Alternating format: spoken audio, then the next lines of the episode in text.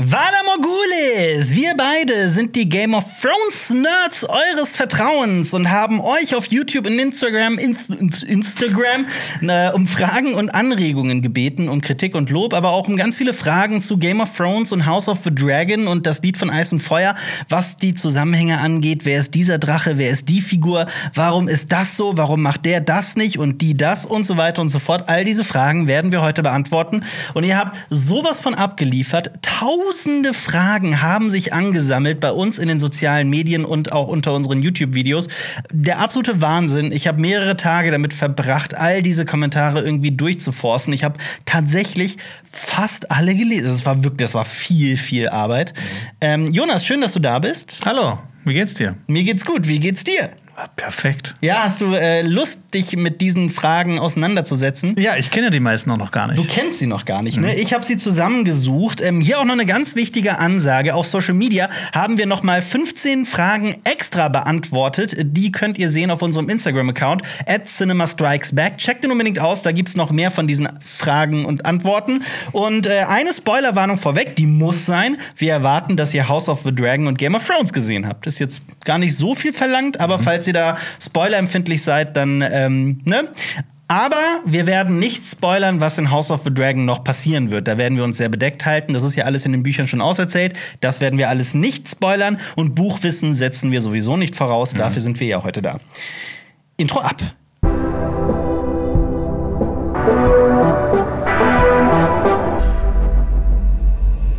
Wir haben diese Kommentare in vier Kategorien aufgeteilt, anders ist es gar nicht zu bewerkstelligen. Kategorie A sind allgemeine Fragen zu House of the Dragon. Da gehen wir noch nicht so tief in die Materie. Da geht es mehr um die Schauspieler, um die Serie, um so Basics, auch in der Handlung. Kategorie B sind dann Lore-Fragen zu House of the Dragon. Da gehen wir dann wirklich tiefer in die Materie und erklären so Zusammenhänge. Und dann gehen wir noch mal ins etwas weitere. Kategorie C. Da geht's um Fragen zur gesamten Welt von Eis und Feuer plus Game of Thrones. Und Kategorie D, darauf freue ich mich besonders. Da geht es um Albernheiten und lustige Fragen, die ihr so gestellt habt. Teilweise zur Welt von Eis und Feuer und teilweise nicht. Quatsch und Schabernack. Quatsch und Schabernack. Ich freue mich drauf. Ähm, Jonas, sollen wir einfach reinstarten in die allgemeinen Fragen zu House of the Dragon? Kategorie Claro. A. Ähm, lies doch mal den ersten Kommentar vor, beziehungsweise in dem Fall, es ist ein Sonderfall, lies doch mal die ersten beiden Kommentare vor. Genau, David K. 2000 hat geschrieben, denkt ihr, Laenor Velaryon wird noch eine Rolle in House of the Dragon spielen? Und Razachar hat auch geschrieben, wie geht's Laenor in einem fremden Land? Wer weiß?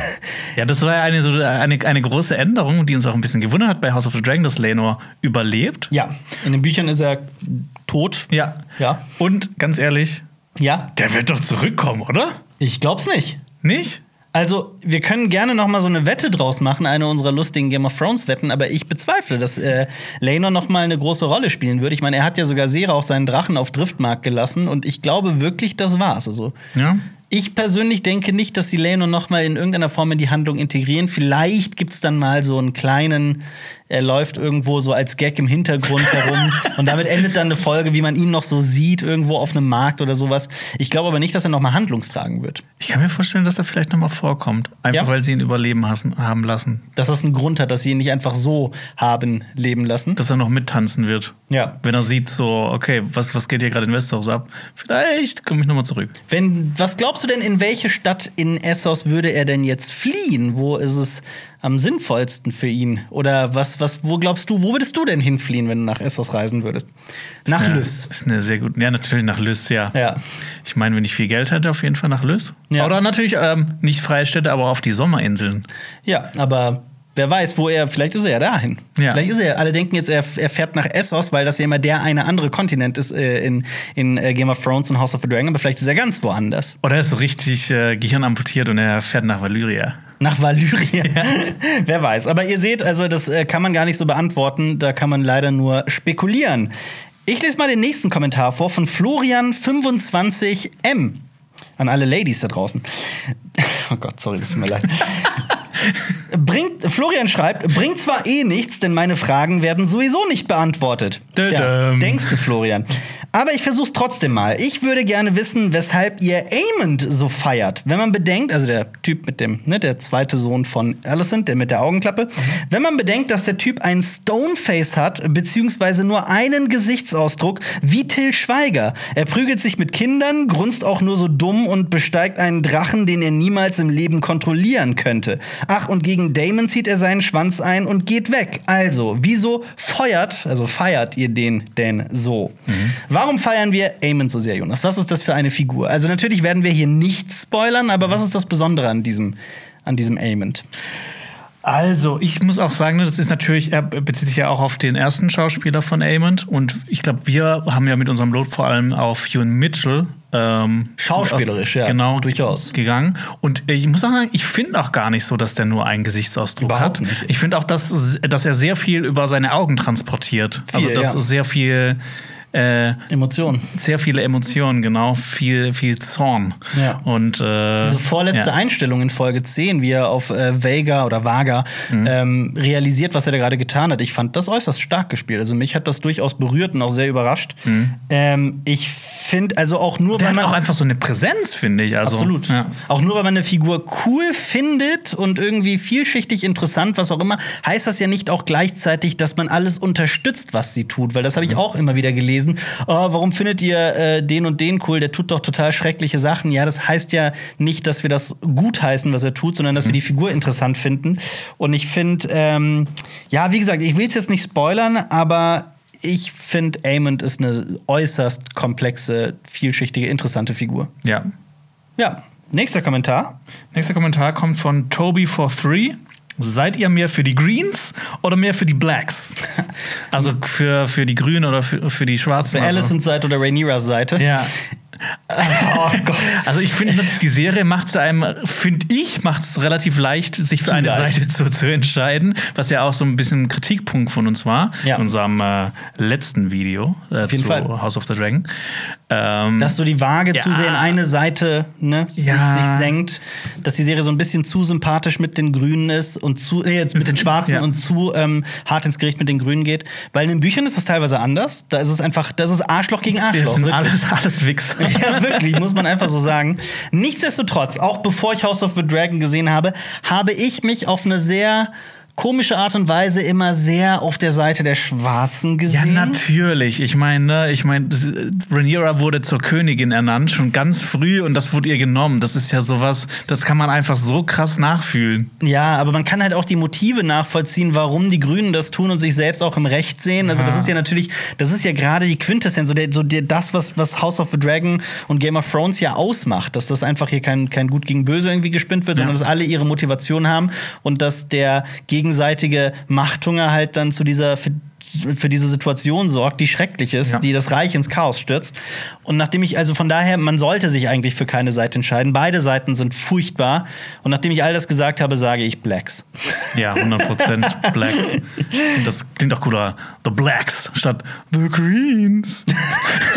Wenn man so sagt, klingt alles cooler. Die Grün klingt immer so wie Haus Tyrell, die Weite, growing strong. Wir haben eine Rose als Wappen. Ich liebe die Tyrells, aber äh, äh, trotzdem weiß ich, was du meinst. Du hattest doch auch mal ein Tyrell-Shirt, ne? Ja, auf jeden Fall. Und das hast du verloren. Das habe ich verloren, ja. Und ich würde eh nicht mehr reinpassen, weil ich glaube, es ist in M. Ist schön, dass ich weiß, was du verloren hast aus deinem Kleiderschrank. Ja, vor allem ist es irgendwie so vier Jahre her oder so, aber so lange kennen wir uns ja auch schon. Jansu DS schreibt: Freue mich schon mega drauf. Ich glaube, sie meint dieses Video, das wir gerade hier drehen. Ich freue mich auch drauf. Welche Szenen hättet ihr gerne gesehen? Zum Beispiel Alicents Hochzeit, was geschah direkt nachdem Krispy Kreme Joffrey getötet hat, etc. Was wäre euer Trash? Okay, machen wir erst diese Ja. erste Frage. Ähm, durch die Zeitsprünge haben wir sehr viel verpasst. Ähm, was hätten wir gerne gesehen? Ich habe mir das mal so ein bisschen, ähm, ein paar Sachen aufgeschrieben, bei denen ich mir gedacht habe, ich verstehe schon, warum sie übersprungen wurden. Und ich meine, diese gesamte erste Staffel ist ja wie ein langer Prolog, aber es gibt schon so ein paar Sachen, die ich dann doch gerne gesehen hätte. Wie zum Beispiel, wie Lenor in diesem Plan von Raymond, Raymond, Raymond. das ist so ein Shipping-Name, von Damon und Rhaenyra äh, involviert wird. Also allgemein, wie diese, diese gesamte, dieser gesamte Plot, auch über den wir eben gesprochen haben. So, das wurde ja tatsächlich sehr schnell irgendwie abgehandelt, abgefrühstückt. Von der einen Szene, Lenor sagt, ich möchte ein besserer Mann, ein besserer Vater sein und mehr für dich da sein, hin zu Bye, bye. bye, bye. Man kann natürlich jetzt argumentieren, das ist seine Art, ein besserer Vater und ein besserer Ehemann zu sein. Nichtsdestotrotz, so, da hat mir so eine Szene dazwischen gefehlt. Genauso diese, diese Sinneswandel von Corliss. Mhm. Ähm, in der letzten Folge, die passieren auch sehr schnell. Auch, dass er krank wurde, das wird ja nie gezeigt. Was war es denn so bei dir? Die Geburten, die Hochzeiten, was war's? Was würdest du sagen? Ähm, so der, ich hätte mir gerne noch so eine Zwischenfolge, ich hätte gerne noch eine Zwischenfolge gesehen zwischen vier und fünf bei diesem zehn Jahressprung, wo dann plötzlich Fünf halt und sechs ist das, oder ich, fünf oder? und sechs. Bin mir grad nicht sicher. Ja, ich bin mir auch gerade nicht sicher, Ja. äh, wo dann quasi auch der Cast gewechselt hat und einfach wir jetzt äh, ne einfach äh, uns so serviert wird. Ah, äh, Damon ist jetzt schon seit langer Zeit mit Lena zusammen und Rhaenyra ist seit langer Zeit mit ha Harwin zusammen und die beiden haben anscheinend auch tolle Beziehungen. Die freuen sich auch, die sind irgendwie auch glücklich und innerhalb von einer Folge wird das ja quasi alles aufgelöst und die Partner sterben von den beiden. Ja. Und ich glaube, es hätte einfach noch einen größeren emotionalen Impact gehabt. Auf jeden Fall. Auf mich und auf alle auch, wenn wir das noch ein bisschen mehr gesehen hätten. Dieses Ja. Glück, bevor es zerstört wird. Ja, fünf auf sechs übrigens war's.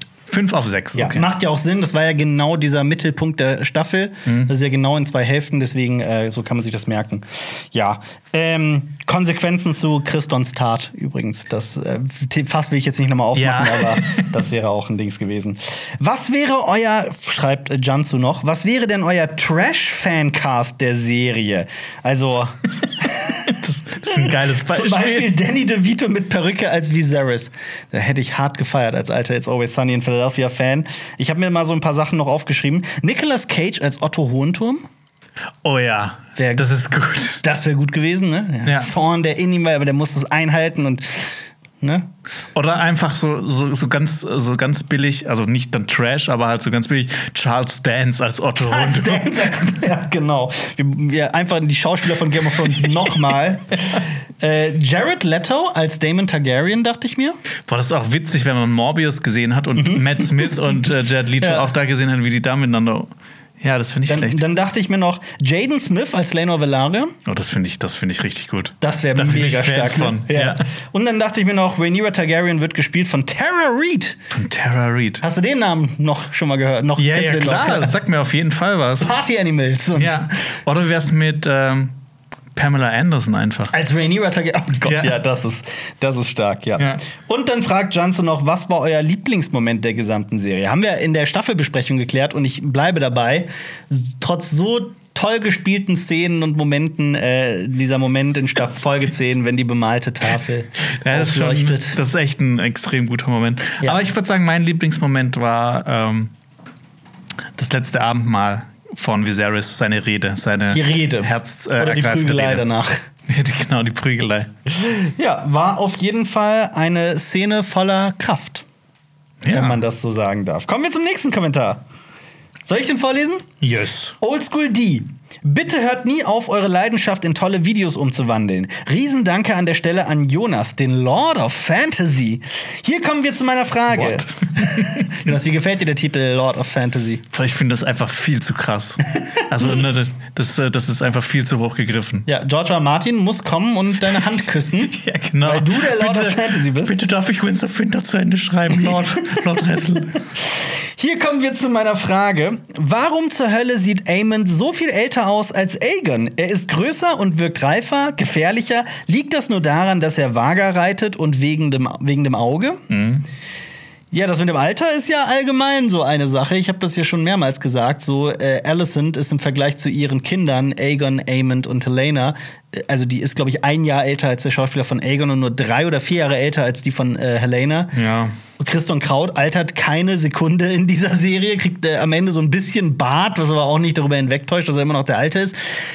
Muss man halt irgendwie mit leben, ne? Ja, aber ich meine, man kann sich ja das ja, ich finde es auch nicht so optimal gelöst. Ich finde auch, dass bei Aegon hätten sie vielleicht nicht mal den Schauspieler wechseln müssen. Also so, so, so groß ist, wiegt irgendwie der Altersunterschied nicht. Ja. Aber was man sich natürlich so inhaltlich vielleicht so ein bisschen für sich selbst so erklären kann, ist, dass Aemond halt irgendwie viel vernünftiger umgeht und vielleicht Absolut. einfach erwachsener wirkt, einfach durch, dadurch, dass er nicht, Charakter. nicht die ganze Zeit rumhurt und säuft. Äh, ich meine, es ist, wäre nicht der Erste, bei dem der, der jüngere Bruder reifer und älter wirkt. Das Mhm. äh, haben wir auch in der Realität. Das muss dann nicht immer nur unbedingt eine schlechte Casting-Entscheidung sein. Ja. Nächster Comment? Genau, von Pierre BQ. Was passiert mit dem Modell von Valyria nach dem Tod von Viserys? Ich glaube, das ist so ein klassisches, ähm, klassisches Ding. Der Typ Ja. ist weg äh, und Alicent macht jetzt Platz. Das kommt alles in den Keller. Ja. Ja. Neben den, neben den Kopf von, äh, vom schwarzen Schrecken. Ja. Einfach daneben irgendwo. Also, ich dachte mir, das spielt ja in Game of Thrones auch irgendwie gar keine Rolle mehr. Das Es heißt. muss es ja auch irgendwie nicht. Nee, aber vielleicht, vielleicht kriegen wir ja noch irgendwie eine Szene spendiert in Staffel 4, 3, 2 von House of the Dragon, wo das Ding auch noch mal so extra zerstört wird. Wäre ja auch, hätte ja auch so ein bisschen Symbolcharakter, was Metaphorisches, so dass der alte Traum von Viserys wird zerstört. Ja, ich meine, das wurde ja auch, hat er ja auch eine sehr prominente, also es wurde ja sehr prominent dargestellt die ganze Ja. Zeit in den Folgen. Aber eigentlich wäre es auch schön als Erbstück gewesen für Damon, weil er auch Ja. auf so ein Valyria Ultra ist. Ja, absolut. Ja. Nächster Kommentar von Sabrina Wied. Mich würde mal interessieren, wie viel Geld in die erste Staffel gesteckt wurde. Lässt sich leicht beantworten. Äh, Die Produktion jeder Folge kostete etwa 20 Millionen US-Dollar. Die gesamte Staffel kostete 200 und damit ist sie auch teurer als Game of Thrones Staffel 8. Ähm, natürlich kostet die weniger, weil es nur sechs Folgen waren, aber die Folgen einzeln jeweils, die kosteten auch nur, nur in Anführungszeichen, äh, 15 Millionen Dollar pro Folge. Ähm, ja, also das sind schon äh, äh, prächtige Summen, die hier über den Tisch geflossen sind. Willst du mir auch mal 15 Millionen Dollar pro Aufnahme geben? Wenn ich könnte, würde ich das, Jonas. Du, wenn das jemand verdient hätte, dann der Lord of Fantasy. Kannst du mich bitte nicht so nennen? Das ist mir richtig unangenehm. Natürlich, mein Lord. Okay, nächster Kommentar Ja, gerne, Lord. von Neville Longbottom. Oh. Nett, danke. Schön, dass du unsere Videos guckst. Ich finde es echt eine Bereicherung, dass die Serie oft aus einer femininen Sicht erzählt wird. Aber die Szene, wo Damon Rhaenys wirkt, fand ich so schade. Rhaenyra. Oh, sorry, das ist so klein. Ich, Ja. äh, Rhaenyra fand ich so schade. Ich verstehe nicht, dass alle Männer in dieser Show bösartige Egoisten und Tyrannen sein müssen. Alle Ausnahmen sind tot. Ich frage mich einfach, wo in dieser Serie Figuren wie Jon Snow, Ned Stark, Jojen Reed, Sam Tarly, Davos Seewert und so weiter sind. Dürfen denn in einer Show heutzutage gar keine männlichen Figuren mehr anständig sein? Also, äh, ich sehe das ein bisschen kritisch, ich sehe das ein bisschen anders. Ich finde, genau darum geht's. So, der Tanz der Drachen hat eigentlich ja aus allen Figuren das Schlechteste herausgeholt. Und das war meiner Meinung nach auch bei Game of Thrones nicht anders. Auch Figuren wie Jon Snow oder Eddard Stark mussten immer wieder ihr hässlichstes Gesicht zeigen. Ich meine, Eddard Stark vor dem Turm der Freude, was er da mit ähm, ähm, ähm, dem Arthur Dane gemacht hat, ist halt auch einfach jämmerlich. Und äh, Game of Thrones und House of the Dragon sind meiner Meinung nach Serien, die eben zeigen, was der was dieser Machthunger bestimmter weniger Figuren anrichten kann mit allen Menschen drumherum.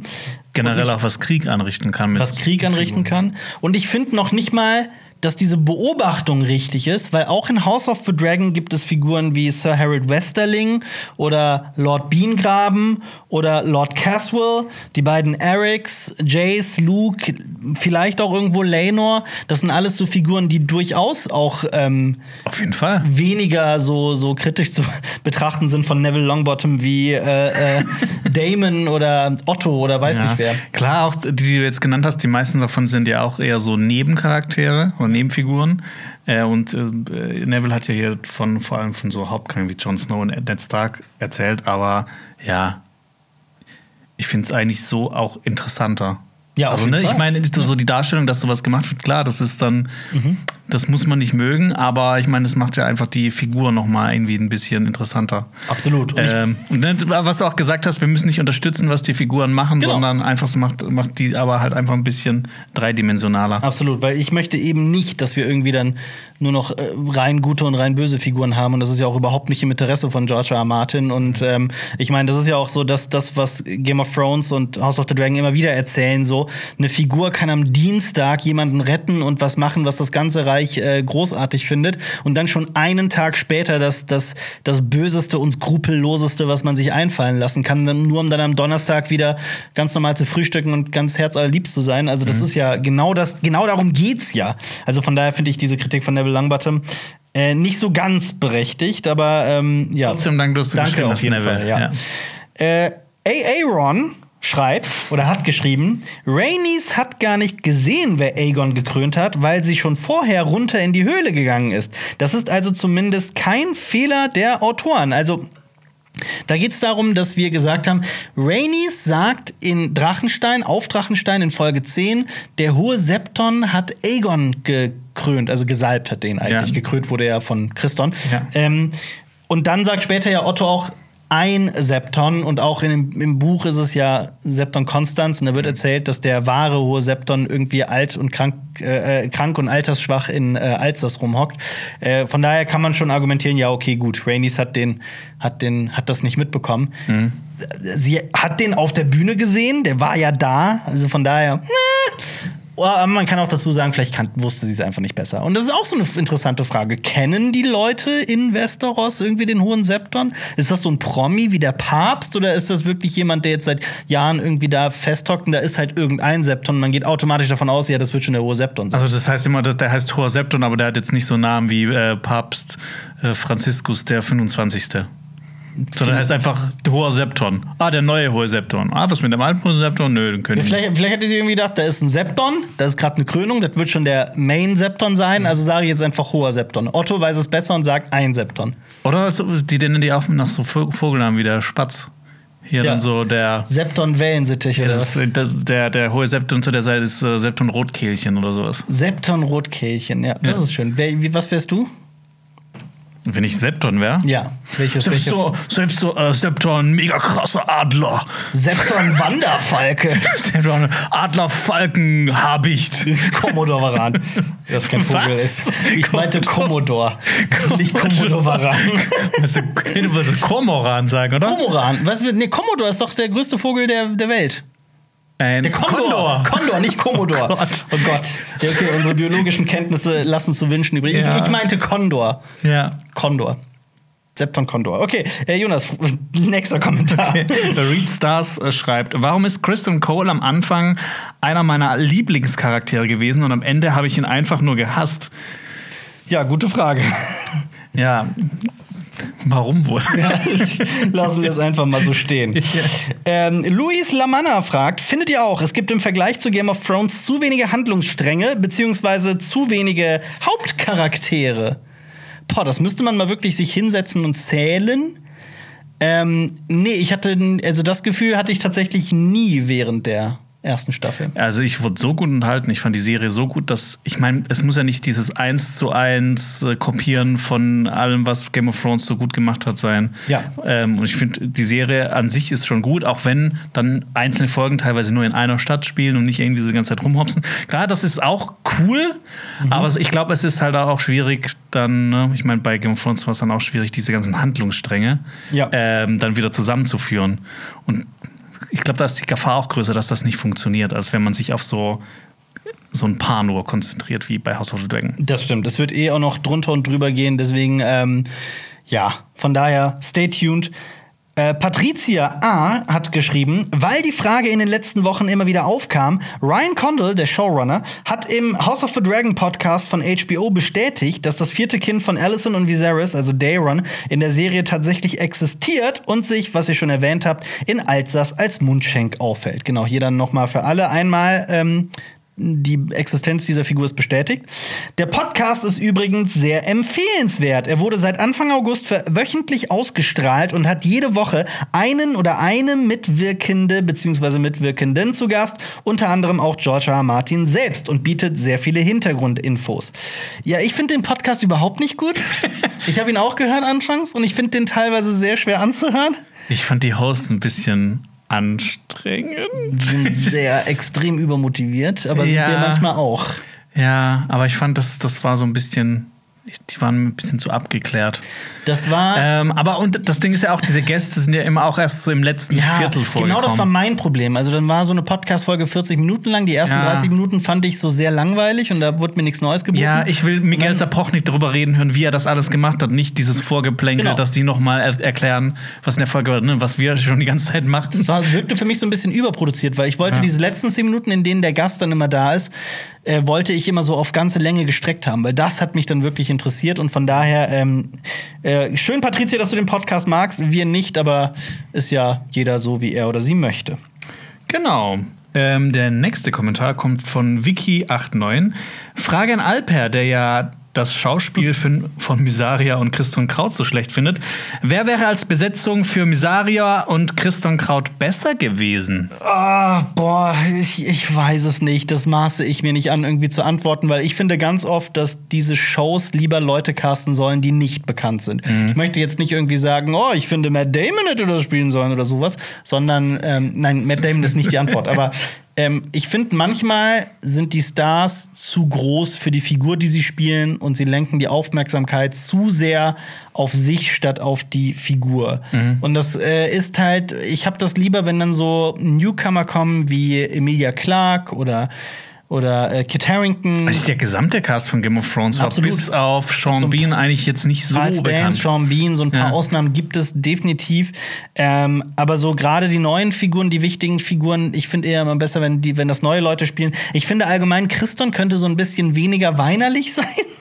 Also, die Ja. Figur, also so, ich habe mir, also diese Figur ist für mich einfach in meinem Kopf so krass staatsmännisch männisch und Mhm. abgeklärt und skrupellos. Und ich finde, Christon hat so eine, ja, so eine, so eine, so eine Verbohrtheit, so eine Verbissenheit, so ein Zorn in sich. Ähm, und kann das irgendwie in Klammern noch nicht äh, regulieren. Also das war irgendwie nicht so Hashtag not my Christon. Ähm, finde bei den aller, allermeisten Figuren von House of the Dragon sämtliche Änderungen sehr gut. Bei Christon ist halt für mich so ein bisschen die Ausnahme. Mysaria sowieso. Ich finde, die beiden sind so die Ausnahmen für mich. Wäre witzig, wenn Mysaria und Christian Kraut für jeweils von Danny DeVito gespielt. Auf jeden Fall. Mit Perücke. Ja. Ähm, Katal Gag Go schreibt: Gibt's nur noch die beiden Serien bei euch? Macht mal wenigstens ab und zu Neuvorstellungen oder sowas. Neuvorstellung? Was meint er mit Neuvorstellung? Das Vielleicht wusste ich nicht, aber ich habe verstanden. Filme? Wahrscheinlich. Äh, ja, wir wissen, dass es gerade sehr viel Game of Thrones Content ist und sehr viel Herr der Ringe Content. Aber das hört jetzt schon wieder auf. Letzte Woche kam zum Beispiel auch eine Kritik, wieder eine normale, sage ich jetzt mal. Davor die Woche auch. Genau, aber wir werden trotzdem nicht aufhören, Game of Thrones Content zu machen. A, weil wir es sehr mögen, weil wir sehr viel Spaß daran haben, weil diese Show das auch einfach Ja. bietet, diese Welt. Und weil halt diese Show auch dafür gesorgt hat, dass wir wieder Spaß dran haben. Absolut. Und außerdem, wenn ähm, das wirklich so wäre, dass das draußen irgendwie niemanden interessiert, dann wären das nicht so mit einer unserer, mit unsere bestgeklickten Videos. Also das ist halt auch noch so ein Faktor. Ähm, also wenn dann ein Video wirklich Spaß macht zu produzieren und das dann auch noch von den Leuten gerne gesehen wird und wirklich dann in hoher Zahl auch noch kommentiert wird und so weiter, dann hat man, finde ich, so ein bisschen da ins, ins Bullseye getroffen. Ähm, natürlich versuchen wir, dass andere Filme und Serien da jetzt nicht zu kurz kommen, aber trotzdem ähm, ja, so ist das jetzt halt. Aber ja, also ich habe tatsächlich noch nie in meinem Leben so wenige Filme geguckt wie zurzeit, aber ich möchte das auch wieder. Aber das ist auch ein krasses Serien. Es kommen dieses Jahr so viele Serien Also ich raus. musste Andor, Rings of Power, House of the Dragon und noch so ein paar andere Serien halt parallel gucken und da war halt für Platz, Filme für einfach kein Platz. Ja. Silas HMN schreibt, wenn ihr die gesamte erste Staffel von der Qualität her in das Game of Thrones Universum einordnen, beziehungsweise mit den acht Staffeln von Game of Thrones ranken müsstet, wo würde es eurer Meinung nach landen? Interessante Frage. Ich habe das ist jetzt schwer. Also, dass ich die ersten vier Staffeln gesehen habe, hab, ist jetzt auch noch eine Weile her. Wir besprechen übrigens demnächst nächste Woche ne, besprechen wir die äh, neunte Folge der zweiten Staffel Ja. von Game of Thrones. Ich freue mich sehr drauf. Meine persönliche Lieblingsfolge. Ähm, ich würde House of the Dragon irgendwo innerhalb der ersten vier Staffeln von Game of Thrones ranken. Nicht ganz so hoch wie die besten Folgen von Game of Thrones, aber auch weit von den schlechtesten entfernt. Kommt ein bisschen auch drauf an, so auf, um welchen Aspekt es geht. So, wenn wir zum Beispiel von der, von der Inszenierung sprechen, von der Kameraarbeit, von der Lichtsetzung und so weiter und so fort, dann ist das für mich sogar über Game of Thrones. Also, was diese Serie Ich auch. teilweise vom Look her geboten hat, äh, fand ich atemberaubend. Ja. Ähm, erzählerisch finde ich, ist es noch nicht so ganz auf dem, ne, auf dem höchsten Ja, Level, das Game of Thrones geboten hat, aber da kommen wir noch hin. Das grundlegende Material ist auch noch ein ganz was anderes. Ja, also ich meine, das hat nicht, hat nicht einfach dieses Ding, wo George R. R. Martin jahrzehntelang dran gearbeitet hat. Absolut. Aber ja, Ja. müssen wir mal abwarten. Bei mir wäre es genauso. Also ich Ja. würde auch House of the Dragon so, ich finde so die ersten vier Staffeln von Game of Thrones mit die besten und ich Mhm. würde das da auch irgendwo da dazwischen einordnen. Aber auf jeden Fall vor fünf, sechs, sieben und auf jeden Fall vor 8. Ja, vor Ja. 8? Ja. Ja, ich finde 8 ist die beste. Ja. so wie bei Star Wars. So wie bei Star Wars. Gut, kommen wir zum äh, letzten Kommentar aus dieser Kategorie. Da machen wir gleich mit den Lore-Fragen zu House of the Dragon weiter. Schnubi07 haut noch mal einen raus und schreibt: Warum müssen eure Folgenbesprechungen immer so reißerisch sein? Habe immer das Gefühl, entweder wird eine Folge vor allem von Alper mega gefeiert und ultra geliebt oder komplett vernichtet, so wie die vorletzte Folge. Nur um am Ende dann doch noch mal kurz einzuschieben, dass sie ja doch ganz okay war. Nachdem man aber Darsteller dann erstmal beleidigen musste, in Klammern hat die Lack gesoffen. Ich würde mir wünschen, die Folgenbesprechungen wären mehr so wie die von Xenia und äh, Jonas. Das ist ja witzig. Ja. Weil teilweise haben auch Leute genau das über die Folgenbesprechung von Rings of Power geschrieben. Ja. Ja. Man kann es Leuten nicht recht machen. Es ist äh, sehr lustig, weil wir hören, warum können die Folgenbesprechungen nicht wie die von Xenia und Jonas sein? Und ihr hört, wieso können nicht die von Jonas und Alper sein? Ähm, ich, es stimmt schon, dass ich mich gerne so in Sachen reinsteigern kann, emotional und äh, gedanklich. Das ist mir bewusst. Darsteller beleidigen, das würde ich hier ganz, ganz, ganz krass von mir abweisen. Es ging explizit um ein Zitat von Eve Best, der Schauspielerin von Rainies, das ich äh, vorgelesen habe, was sie gesagt hat. Und meine Reaktion war, und die ist immer noch dieselbe, so, sag mal, what the fuck? Nur kurz zur Erklärung. Eve Best sagte, dass sie in der Szene, also dass Rainies nicht zerstört hat in der, in der Drachengrube. Wa- Was ich wo ich mir halt immer noch denke, sag mal, wie kann man rausgehen in die Welt und das sagen? Etwas, was so weit von der Realität entfernt ist. Ähm, ja, also ich, ich finde so ein bisschen, mir werden mir so die Worte im Mund verdreht. Also das stimmt einfach nicht, dass ich eine Darstellerin beleidigt habe. Das finde ich ja auch sehr unfair. Ähm, und ansonsten, was sagst du zu dem Vorwurf, dass wir, dass wir zu reißerisch sind, gerade in der Bewertung der Folgen? Ich kann das irgendwie. Ich habe irgendwie das Gefühl, wir sind immer so, also bei, bei, bei House of the Dragon, wir mögen das ja auch richtig gerne. Ich meine, das sagen wir auch. Ja. Es gibt halt einfach so Aspekte, die nerven uns dann richtig. Die kritikwürdig sind, ja. Ja, und ich meine, wir, wir stellen dann manchmal auch die negative Kritik noch ein bisschen höher, als sie eigentlich ist, aber wir sagen das ja auch so, ne? Wir lieben diese, wir lieben diese, diese ganzen Folgen, diese ganze Staffel. Ja. Wir, wir müssen aber halt auch irgendwo gucken, was, was, was sind jetzt so Sachen, die uns irgendwie nicht so gefallen haben. Ja. Und ich finde es ist schwierig bei House of the Dragon, das manchmal zu sagen. Ja.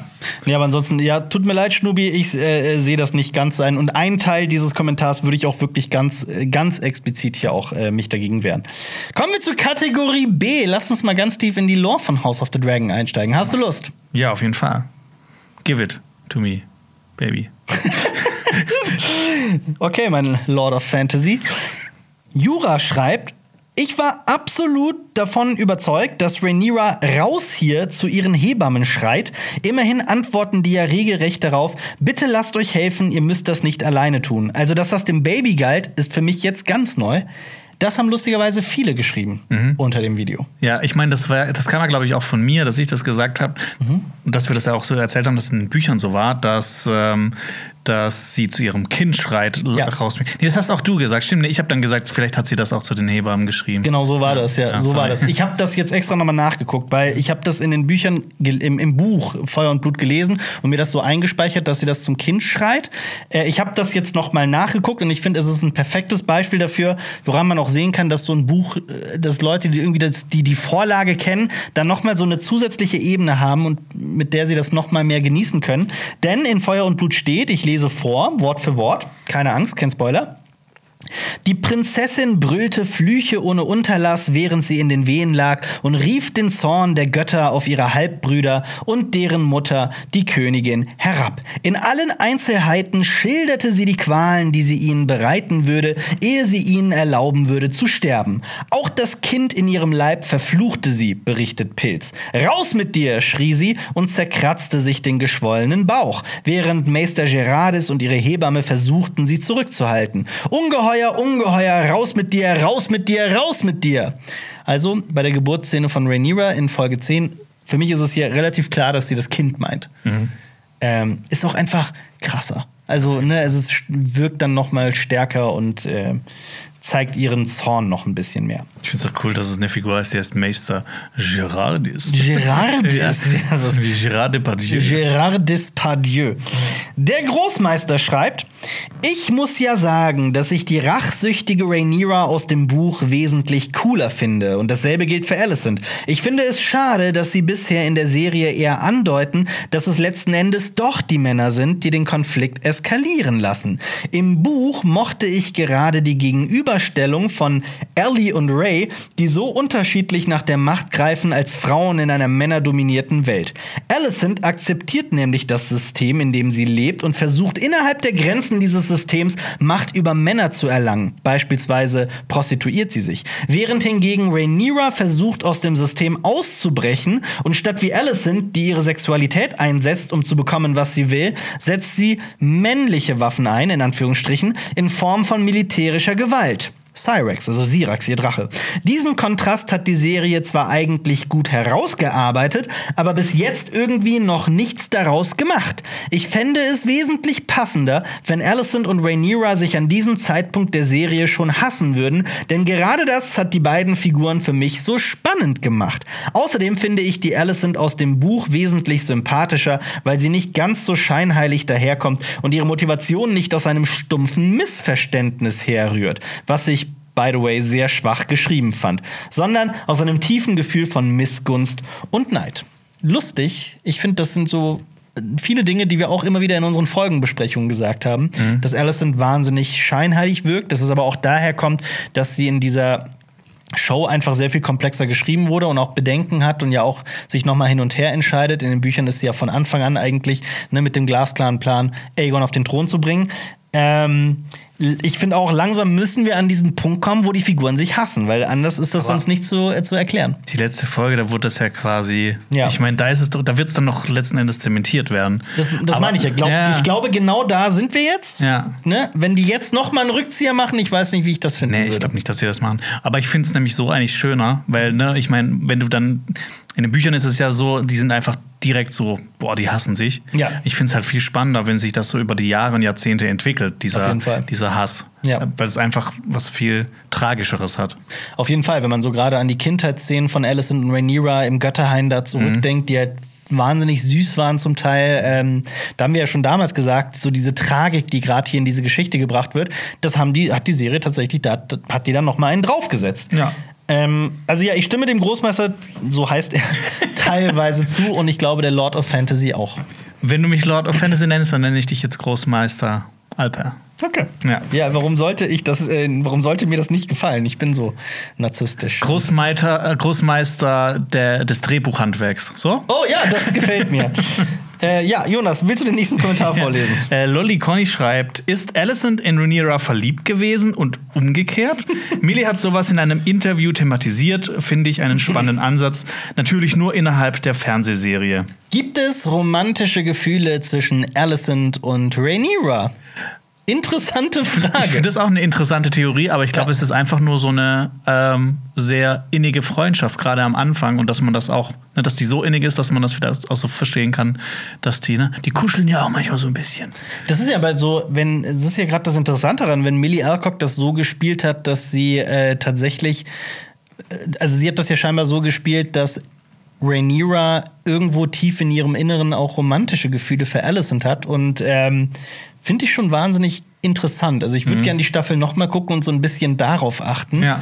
Ähm, würde das Ganze für mich noch mal so ein bisschen vielschichtiger machen. Mhm. Äh, ich glaube, an der Handlung wird das jetzt auch nichts ändern, aber auf jeden Fall eine interessante Theorie. Daran habe ich noch nicht gedacht. Das ist dann quasi so wie äh, Porträt einer jungen Frau in Flammen, ja, bloß ja. in House of the Dragon. Genau.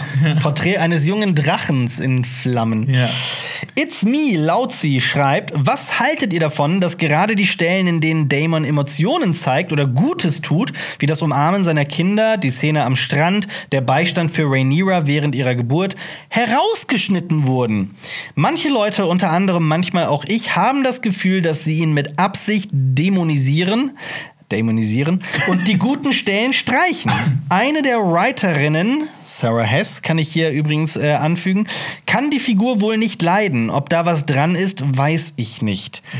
Kurz zu Sarah Hess, das ist eine Autorin, die zwei oder drei Folgen geschrieben hat in dieser Staffel und tatsächlich hat sie auf Twitter also und auch in Interviews geäußert, also sie sieht Damon oft wirklich als reinen Bösewicht. Hat, zumindest hat sie sich in einem Interview entweder entlarvt oder unglücklich geäußert, was auch immer, indem sie sagt, dass für sie Damon eigentlich Sachen immer nur aus Egoismus tut und eigentlich gar keine guten Charaktereigenschaften hat.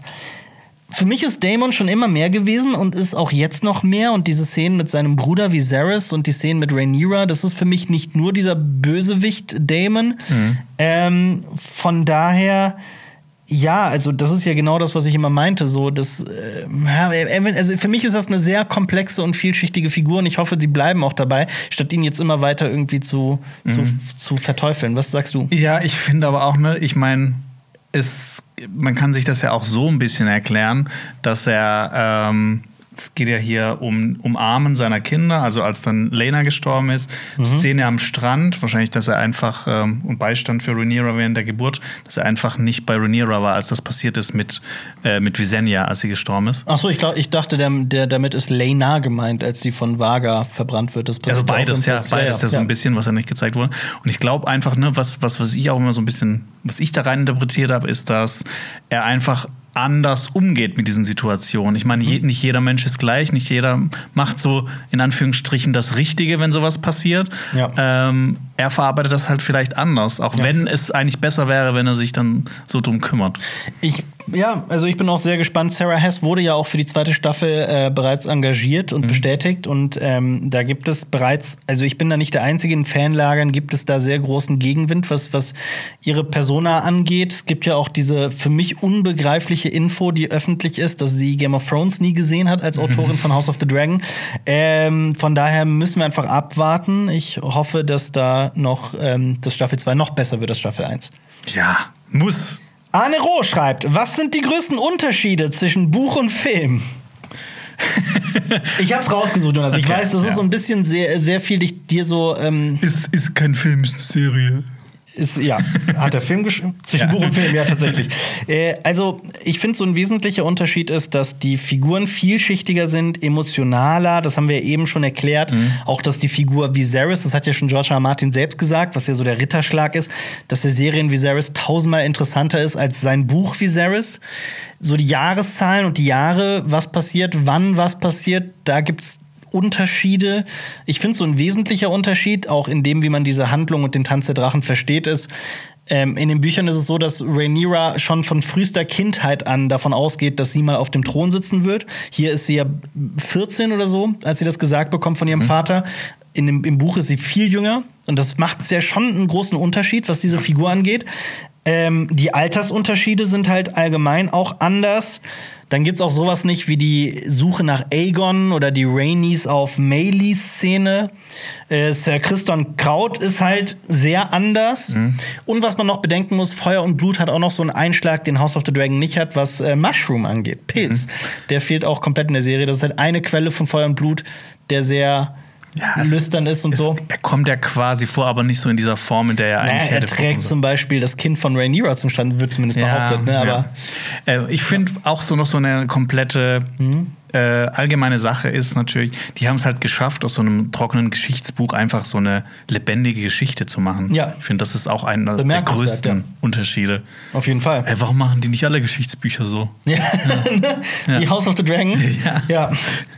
Simon Falkner, 14, schreibt, was glaubt ihr, wie weit wird die Serie gehen? Bis zum Ende des Drachentanzes oder vielleicht sehen wir, da es ja House of the Dragon heißt, auch die Blackfire-Rebellion, Summerhall oder Roberts Rebellion. In Rückblenden von Brenton Rivers könnte man auch noch Aegons Eroberung zeigen. Da wäre auch Henry Cavill das absolute Traumcasting Casting für mich. Was haltet ihr davon? Also, also es sind mehrere Fragen, ne? Ja. Also was glaubt ihr, wie weit wird die Serie gehen bis zum Ende des Tandes der Drachen oder vielleicht also sehen wir da. Ähm, ich glaube, diese Serie mhm. wird ja sowas werden, vielleicht wie eine Anthologieserie so ein bisschen, ja, dass so wir jetzt in vier Staffeln sehen werden. Diesen Tanz der Drachen. Sind die vier Staffeln schon bestätigt? Nee, das wird immer so, ja. die haben gesagt, so drei bis vier Staffeln, mhm. denken die mal. Mhm. Das kommt natürlich auch auf den Erfolg an, aber ja Das ist schon sau erfolgreich. Deshalb glaube ich nicht, dass das nicht kommen wird. Ich Ähm, weiß, dass zum Beispiel Joshua Martin Roberts Rebellion nie verfilmt sehen möchte, weil es zu nah an Game of Thrones ist Mhm. und da das auch diesen Bogen zu Game of Thrones zu spannen dann auch sehr schwierig ist, sehe ich ein. Blackfire Rebellion würde ich hart abfeiern. Ja, alle. Ja, alle fünf. Und Aegons Eroberung fand ich auch toll. Aber ich finde, ich find, ähm, Ja. nach House of the Dragon, äh, nach, nach, nach äh, dem Drachentanz wäre auf jeden Fall, finde ich, die Blackfire-Rebellion. Mhm. Und dann auch die zweite und so, so wie das, was, was mit Dunk und Egg vorkommt. Ich finde, das hat am meisten Potenzial. Ja. Und da danach Aegons Eroberung. Ich meine, wie viele Staffeln soll diese Serie denn beinhalten, bitte, dass wir da fünf äh, äh, Rebellionen auserzählen plus äh, Sommerhai und ja. Ja. Henry Cavill sehe ich übrigens gar nicht in äh, House of the Ey, Dragon. Es wurde ja auch schon öfters mal gesagt, es gibt auch so Fanart von ihm als Aegon der Eroberer. Ja. Und ich finde es auch überhaupt gar nicht. Gar nicht, null. Das ist also, auch viel zu bekannt. das ist halt auch wieder so ein Faktor, weil das, also Aegon, also Aegon der Erste würde dann halt einfach nur gleich Henry Cavill. Ich finde, das wird diese Figur so ein bisschen kaputt machen. Ja. Ähm, ich finde, das ist eben so ein Fall von einem Star, der dann zu groß ist für die Figur. Mhm. Natürlich muss man sagen, er hat Witcher getragen. Mhm. Ich meine, der ist ja jetzt für die vierte Staffel raus, ne? also die, in der dritten wird er noch mitspielen. Aber ähm, trotzdem sehe ich Henry Cavill persönlich gar nicht in House of the Dragon. Ich finde, er ist der perfekte Superman. Ja, finde ich auch. Ähm, aber er ist nicht Aegon der Eroberer. Ja. Äh, möchtest du die nächste Frage Ja. von B. Meyer 93 vorlesen? Ja, in Folge 10 wurden zwei Söhne mit zwei Nachrichten ausgesendet, mit Nachricht an potenzielle Verbündete.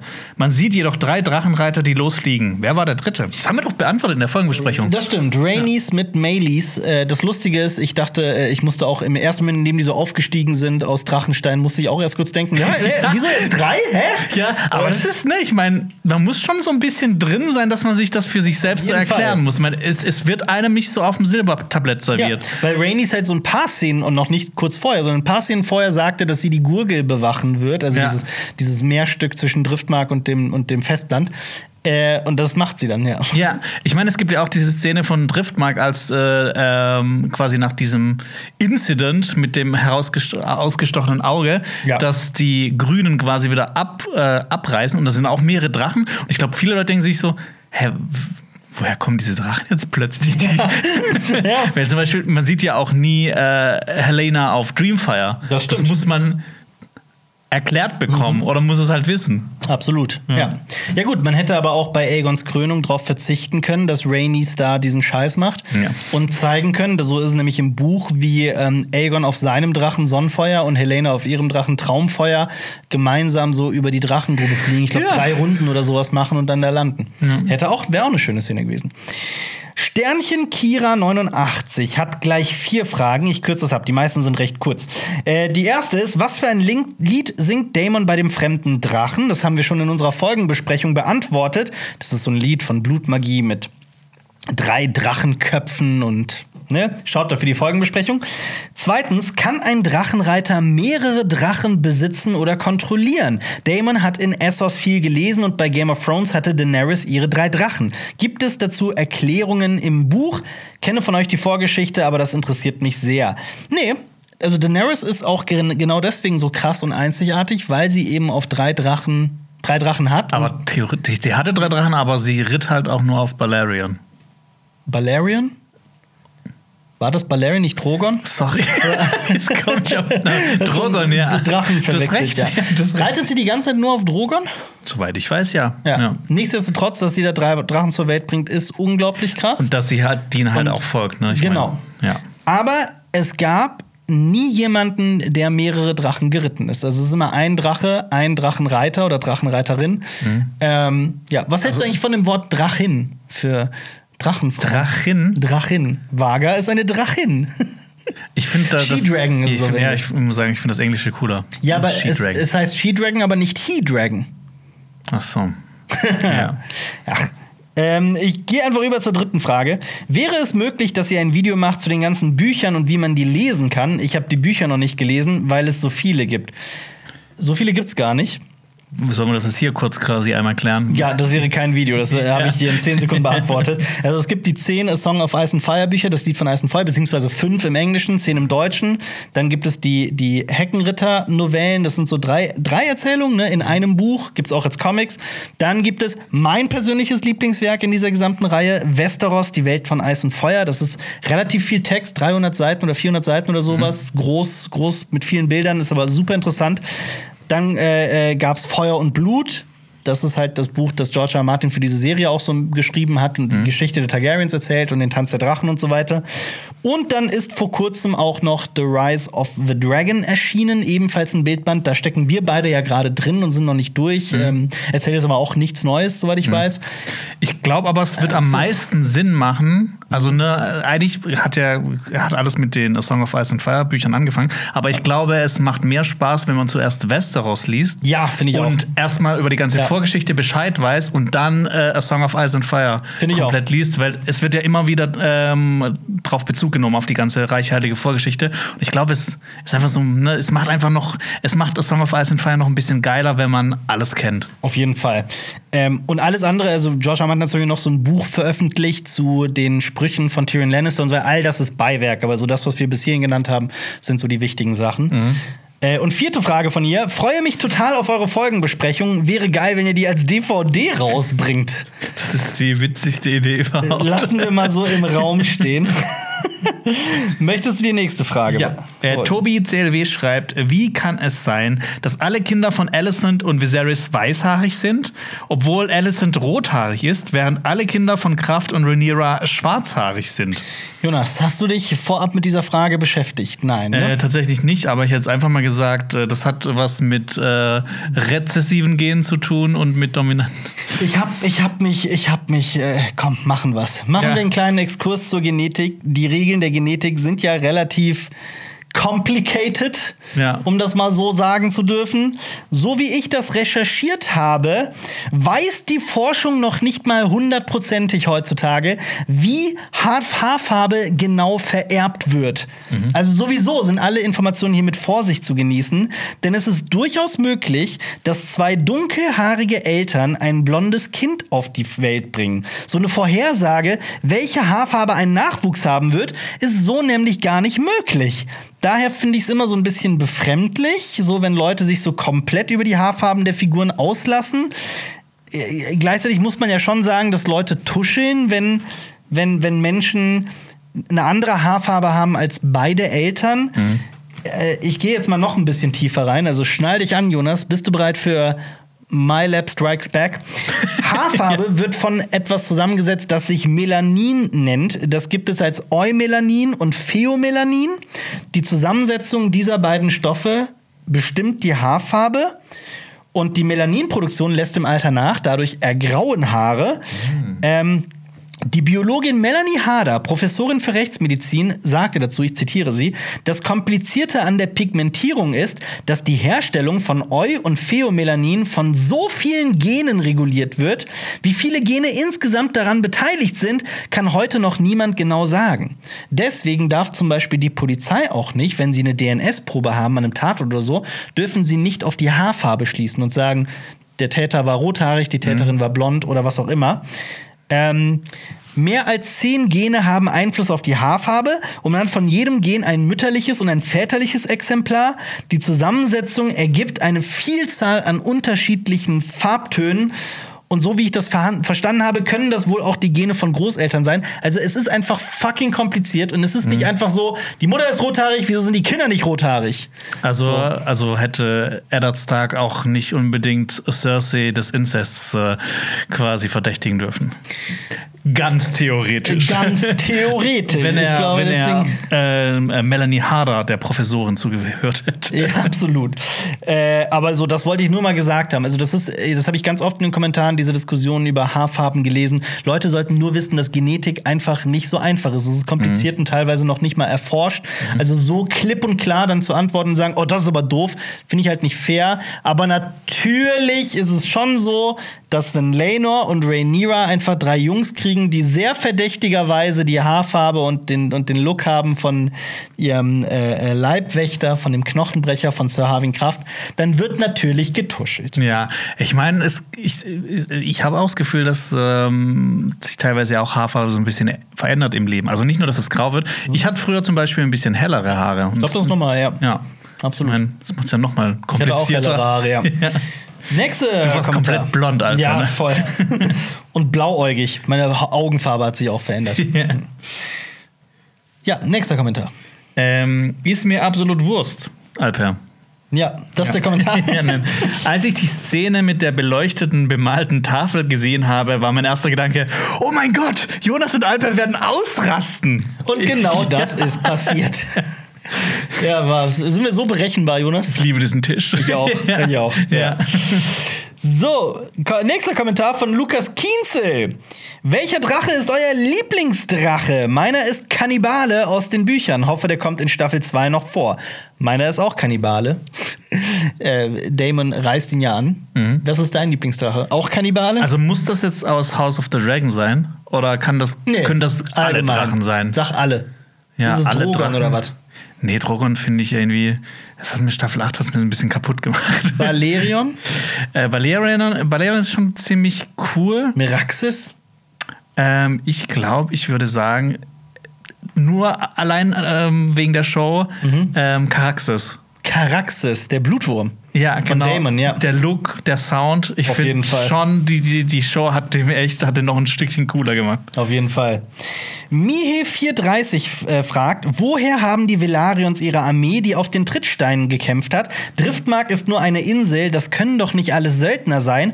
Und Catherine schreibt, gibt es auf Drachenstein überhaupt eine richtige Stadt oder Bevölkerung? In den Serien sieht es immer so aus, als bestünde die Insel nur aus der Burg. Mhm. Da habe ich mich auch noch mal in die, äh, in die Fakten geworfen und äh, recherchiert. Ähm, ja, das ist so, dass die Serie das nicht immer schafft, so richtig zu transportieren, was da so eigentlich die Bevölkerungszahlen sind. Auf Driftmark wohnen abertausende Menschen. Also das muss einem einfach bewusst sein. Natürlich sitzen ja irgendwie auf dieser Insel fest und sind in dieser kleinen Gruppe bei der Trauerfeier. Ähm, aber auf dieser Insel sollen 10.000 bis 40.000 Menschen leben. Also das sind so Schätzungen. Mhm. Ähm, also es ist nicht nur einfach so eine karge Insel. Das ist schon eine richtige Stadt. Und man darf auch den Reichtum der Seeschlange Corlys Velaryon nicht unterschätzen, der als steinreich ist. Mhm. Ähm, also der kann sich durchaus sehr viele Söldner leisten. Also auch nicht nur Söldner. Ich meine, ja. wenn man, wenn auch Ritter Schiffe mal, und wenn man auch, wenn Ritter hören, ey, der Typ hat viel Geld, vielleicht will der das sich für den Kampf. Ja. Ich mein, im Prinzip sind das Söldner, aber ich meine, ja. ähm, so Rittersöldner sind dann vielleicht auch noch mal ein bisschen besser. Auf jeden Fall.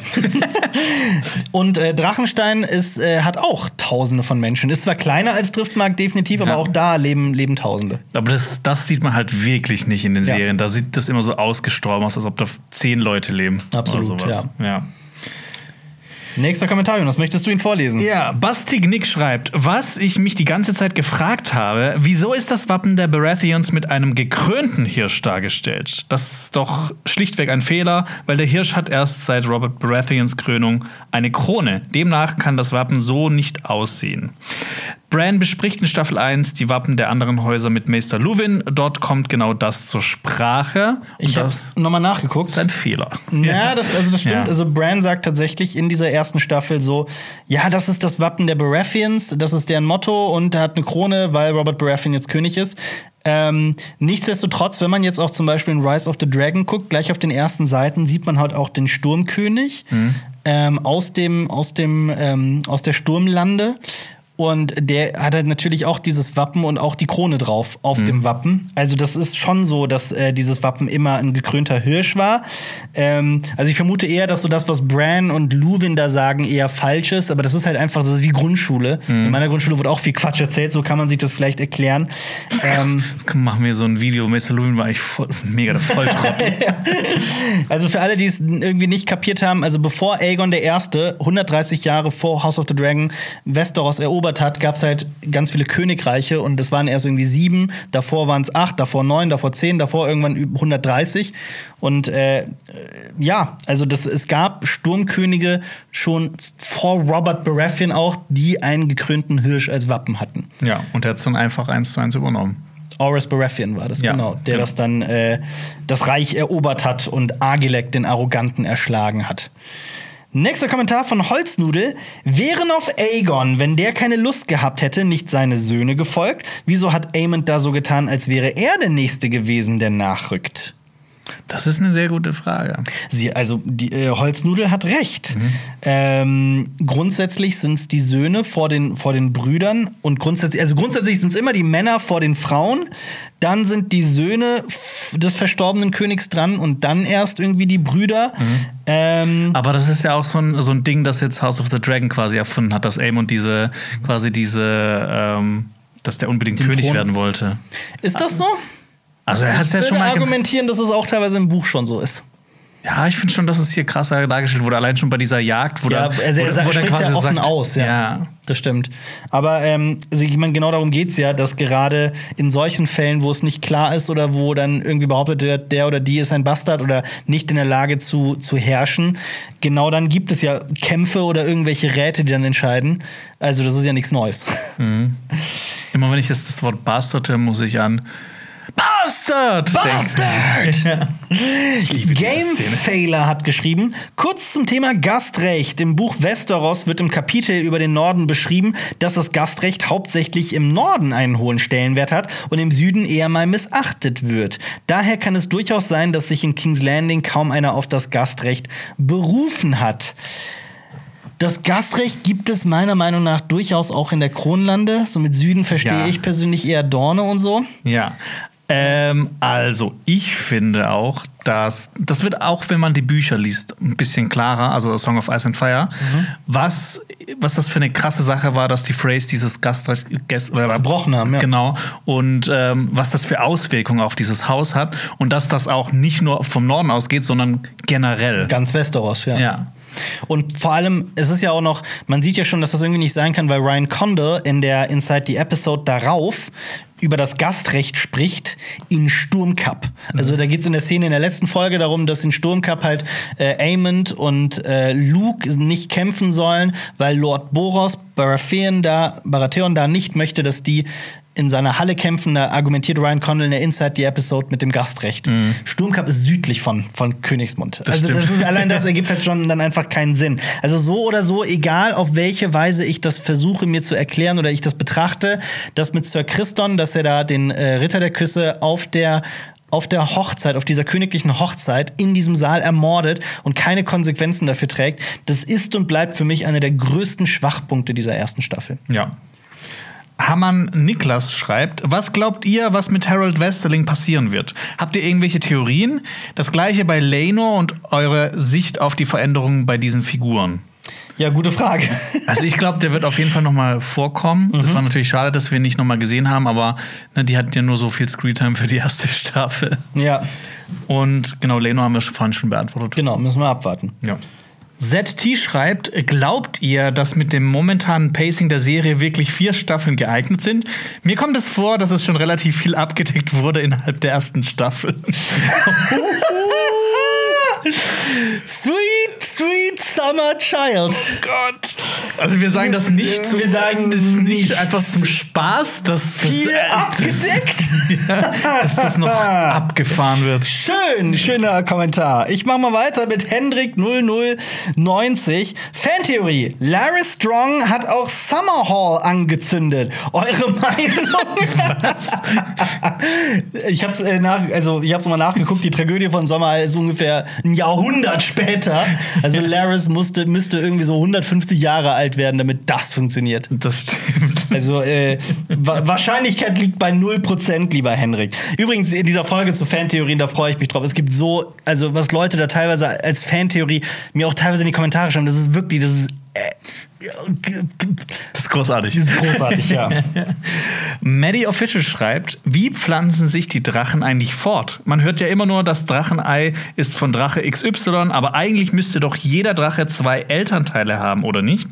Demnach wäre, wer wäre dann wohl der Vater von Drogon, Rhaegal und Viserion, eventuell sogar Balerion? Er befindet sich ja zeitgleich mit Traumfeuer auf Drachenstein, als die Eier gestohlen wurden. Und damit sind wir beim Thema Drachensex. Nice. Also man weiß nicht so genau, wie Drachen sich fortpflanzen. Ähm, da streiten sich die Meister drum, das weiß niemand so genau. Einer behauptet sogar in Feuer und Blut, dass Drachen Zwitterwesen sind. Ein anderer sagt, auch die Männer, die männlichen Drachen legen Eier. Ähm, Ich meine, allein schon, dass Meister sowas sagen, ist das schon ein interessanter Fakt, weil die haben ja eigentlich überhaupt nichts mit den Drachen zu tun. Ja. Außer vielleicht der Meister auf Drachenstein. Ja, aber also Gerardis, aber man weiß es halt einfach nicht. Ja. Ähm, von daher kann man das nicht beantworten. Ich habe nochmal rausgesucht, wer die bekannten weiblichen Drachen sind bisher. Das sind Sirax, Traumfeuer, Tessarion, das ist die blaue Königin, die ähm, Die wird nur erwähnt in dieser ersten Staffel, man sieht sie noch nicht. Melis, Vaga und Meraxes, der Drache von Königin Rhaenys, der schon lange tot ist, zum Ja. Beginn von House of the Dragon. Und übrigens, es gibt noch diese irre Fantheorie, dass Damon, der findet der drei Drachen auf Drachenstein, ne, in der letzten Folge, in der, nee, Quatsch, in der achten Folge, glaube ich. Ähm, und da gibt es die The- Fantheorie, dass das die Drachen sind, die Daenerys später bekommt. Ja. Halte ich für unwahrscheinlich, muss ich ganz offen sagen. Ich, weiß es nicht, aber es gibt ja so eine interessante Geschichte, auf die wir eigentlich auch mal irgendwann eingehen können, über Mhm. Alyssa Farman. Ja, auf jeden Fall. Machen wir noch einen Kommentar zu Kategorie B. Yes. Ähm, Daniel Weste, oh ja, den Kommentar habe ich geliebt, wirklich, das war einer meiner Favorites. Mir ist noch ein weiterer kleiner Fehler bei der bemalten Tafel aufgefallen. Auf der Tafel wird ein Ort namens Bitterbrück benannt, welcher Kennern bekannt sein sollte. Jedoch müsste der Ort zum Zeitpunkt der Fertigung der Tafel noch Steinbrück geheißen haben, da der Ort erst circa 50 Jahre nach Aegons Eroberung in Bitterbrück umbenannt wurde. Ansonsten war der Moment mit der bemalten Tafel auch mein Highlight dieser Folge. Ähm, Daniel hat absolut recht. Ich habe es nochmal nachrecherchiert. Er hat wirklich in allem recht. Äh, in der Schlacht von Steinbrück wurde der Ort in Bitterbrück umbenannt. Das ist etwas, was in der Handlung von House of the Dragon schon längst zurückliegt. Ähm, das war nämlich als Maegor gegen die Krieger des Glaubens an die Sieben kämpfte. Und ähm, ja, das war so übrigens Maegors Ding, so dieser gesamte Kampf gegen den Glauben. Aber erst in dieser Schlacht wurde das umbenannt. Und jetzt stand halt in der bemalten Tafel, da hätte halt, wenn wirklich Aegon die gebaut hat, diese bemalten Tafel, dann hätte da ähm, Steinbrück stehen müssen. Ja. Vielleicht haben sie es umbe äh, umgeändert im Nachhinein, weil du musst ja irgendwie mit dieser strategischen Tafel und, und ne, Ich meine, aktuell das muss, bleiben. ja, das muss aktuell bleiben. Hätte ich jetzt auch gesagt. So. Ja. Ich weiß, sieht es ja nicht so- sieht ja gibt nicht so im- aus. Es gibt noch im Keller so eine bemalte Tafel V1, die auch so das weggeschmissen ist wurde. V2, genau. Ja. Ähm, ja. Gut, machen wir weiter mit Kategorie C. Fragen zur Welt von Eis und Feuer und Game of Thrones. Lust? Ja, auf jeden Fall. Weißt du, wer auch Lust hat? Wer? Der Lukas. Der hat nämlich gefragt, Frage für den Podcast, wie ist das Haus Targaryen entstanden, beziehungsweise was ist der Ursprung des Hauses? Ja, das weiß niemand so genau. Ja. Also da, ähm, Es wurde nie erzählt, George R. Martin hat dazu auch nie was geschrieben. ja. Also es gibt halt den Freistaat von Valyria und da wird immer erzählt, dass ganz viele Häuser so um die Herrschaft gekämpft haben mit ihren Drachen gegeneinander. Und da wird bereits erzählt, dass es die Targaryens ein Teil davon waren, aber die waren nie in irgendeiner Form bedeutend. Das Ja, war immer nur so waren- eins von vielen. Die waren so Kreisliga. Ja. Also irgendein Haus. Von daher, wie die gegründet wurden, weiß Ich man weiß auch nicht. nicht, wie, wie, wie Kreisliga im Vergleich zu Bundesliga und sowas steht. Das hast du schon ganz richtig gesagt. Achso, deswegen hast du so komisch geguckt. Dr- Dritte Kreisliga Liga? ist ganz ist das unten. vierte Liga? Nein, das ist noch viel weiter Fünfte unten. Liga? Noch viel so, da, wird, da wird das schon nicht mal mehr nummeriert. So weit unten Okay. Äh, CV Grossmann fragt, wie lange kann ein Drache in das Lied von Eis und Feuer Feuer speien? das hätte ich eigentlich zu den albernen Fragen packen können. Äh, machen wir einfach mit der nächsten Ja, Frage weiter. Auf jeden Fall. Ähm, Fred Eric schreibt: Jonas, ich finde. Ich glaube, soll ich das sagen? Jonas, finde dich eine scharfe Maus, egal was das Bild sagt. Danke euch für alle Besprechungen. Danke euch ist die Staffel noch nicht vorbei. Hab heute Yui Hui geschrieben um 15 Uhr. So viel dazu. Frage meinerseits, aber nicht auf House of the Dragon bezogen. Stannis ist the one true king. Das seht ihr gleich, oder? Also, es ist natürlich ein lustiger Kommentar. Das mit scharfe Maus ist übrigens bezogen auf die Folge, wo du unscharf warst. Im Ach, scheiße. Deswegen scharfe Maus. ähm, ja, ist für dich Stannis der, der eine wahre König? Ähm, bis zu so einem gewissen Zeitpunkt ja. Und dann nein. Wenn er anfängt, seine Tochter zu verbrennen, dann so, ne, vielleicht ist es doch nicht so der. Ja, diese Barbecue-Szene, das war Tatsächlich? Das alles umgedreht. Aber sein Thronanspruch ist ja eigentlich absolut korrekt. Und er hat ja. Ja. eigentlich in der Zeit den höchsten Thronanspruch. Und er ist fucking Stannis the Menace. er hat Stannis die. Wildlingsarmee besiegt. Stannis the Menace. Er hat fast Königsmund eingenommen. Ey, mein Herz brennt aber für Renly. Renly Baratheon. Und ich, Wird, ja. bleibt bei mir so. Und ich freue mich auch schon sehr auf die Besprechung zur neunten Folge der zweiten Staffel, weil ja Stannis da seinen großen Auftritt hat. Auf jeden Fall. Ich freue mich da auch drauf. Das kommt nächste Woche. Saphir-Mädchen fragt: Denkt ihr, Danny wusste um den Tanz der Drachen? Hat ihr jemals jemand davon erzählt? Oh, das ist eine echt eine gute Frage. Das war eine ja. verdammt gute Frage. Also, Danny wurde ja von ihrem Bruder Viserys sehr, sehr viel erzählt. Mhm. Sehr viel Scheiß vor allem. Und äh, weck nicht den Drachen in mir und all so ein Bullshit. und äh, die Valyra konnten äh, Feuer fressen und dann Ghost Pepper fressen. Und Lava scheißen. Lava scheißen. Ähm, aber äh, ich finde halt, der Tanz der Drachen ist ja nicht gerade eine Sternstunde der Targaryens. Das ist ja eher, will ich jetzt auch nicht spoilern, aber ähm, ich vermute, dass Viserys ihr nie so richtig davon erzählt hat. Und ich meine, da geht es ja auch so ein bisschen um Emanzipation und ne, dass einfach eine Königin auf dem Thron sitzt. Mhm. Ja. Und ich glaube nicht, dass er ihr sowas Das bezweifle ich auch. einreden wollen würde. Ich kann mir aber auch vorstellen, dass vielleicht, ähm, das wird, glaube ich, in den Büchern kam das auch nicht vor, dass Barristan Selmy ihr vielleicht mal davon erzählt hat. Dann. Das aber kann das sein, ja. passiert dann erst später. Als, Oder äh, Jorah. Ja, als äh, äh, Astan. Astan? Was ist Astan Weißbart. Astan Weißbart, genau. Ähm, von daher, ich kann mich aber an keinen Moment erinnern, wo Daenerys in irgendeiner Form was über den Tanz der Drachen spricht oder so. Nee. Wäre auf jeden Fall neu für mich. Yes. Jon Snow, das ist auch ein schöner Name, Ja, auf jeden fragt, wo zur Hölle wohnen die 20.000 Soldaten, die für Winterfell bzw. Rob Stark gekämpft haben? Man sieht immer nur die Schlösser, aber nie eine Stadt um Winterfell und wo die Bevölkerung lebt. Gibt es keine Städte in Westeros oder leben so viele Menschen in den Burgen? Das ist auch wieder eine sehr interess- interessante Frage, geht so ein bisschen zurück zu dem, was wir zu Driftmark und Drachenstein und so gesagt haben. Mhm. Ähm, Im Norden gibt es ja nicht nur Winterfell. Ja, ich meine, es gibt ja auch diese Szene, wo Rob Stark sagt, ähm, Call the Banners. Absolut. Und ich meine, ne, es gibt Winterfell, das wird immer so prominent gezeigt, aber es gibt ja noch viel mehr Häuser, Ja. die dann halt auch immer ihren Anteil quasi ihre äh, zu Burgen haben, ihre, ihre, ihre Dörfer und so weiter. Äh, es gibt in, ähm, in Winterfell gibt es ja das Winterdorf, allein das hat irgendwie 15.000 Einwohner. Mhm. Und ja, Winterfell selbst hat, ich meine, das sieht man gar nicht in der Serie, aber es hat eigentlich auch so 10.000 Leute in den Büchern. Die, also Winterfell ist in den Büchern einfach auch so ein bisschen größer gedacht, finde ich. Mhm. Ähm, es ist aber auch ein Problem des Nordens, dass es so groß und so undicht besiedelt ist. Was das Gegenteil von dicht besiedelt? Sehr spärlich besiedelt ist, Ja. dass man halt keine, dass man, dass es nicht so einfach ist, diese Armeen zusammenzubringen, die Männer, um ähm, diese Armeen zu bilden. Also von daher, das ist halt eine, eine ein echtes, reelles Problem. Und ich finde diese Frage von Jon Snow aber auch sehr berechtigt. Aber ja. Der hat noch mehr Der geschrieben. hat noch mehr, der hat noch einen Kommentar geschrieben, ja. Genau, Dorne gehört doch nicht äh, zum Königreich. Wieso heißt es sieben Königslande und wieso ist der König auch bezeichnet als König der Reuner, wenn Dorne noch unabhängig ist?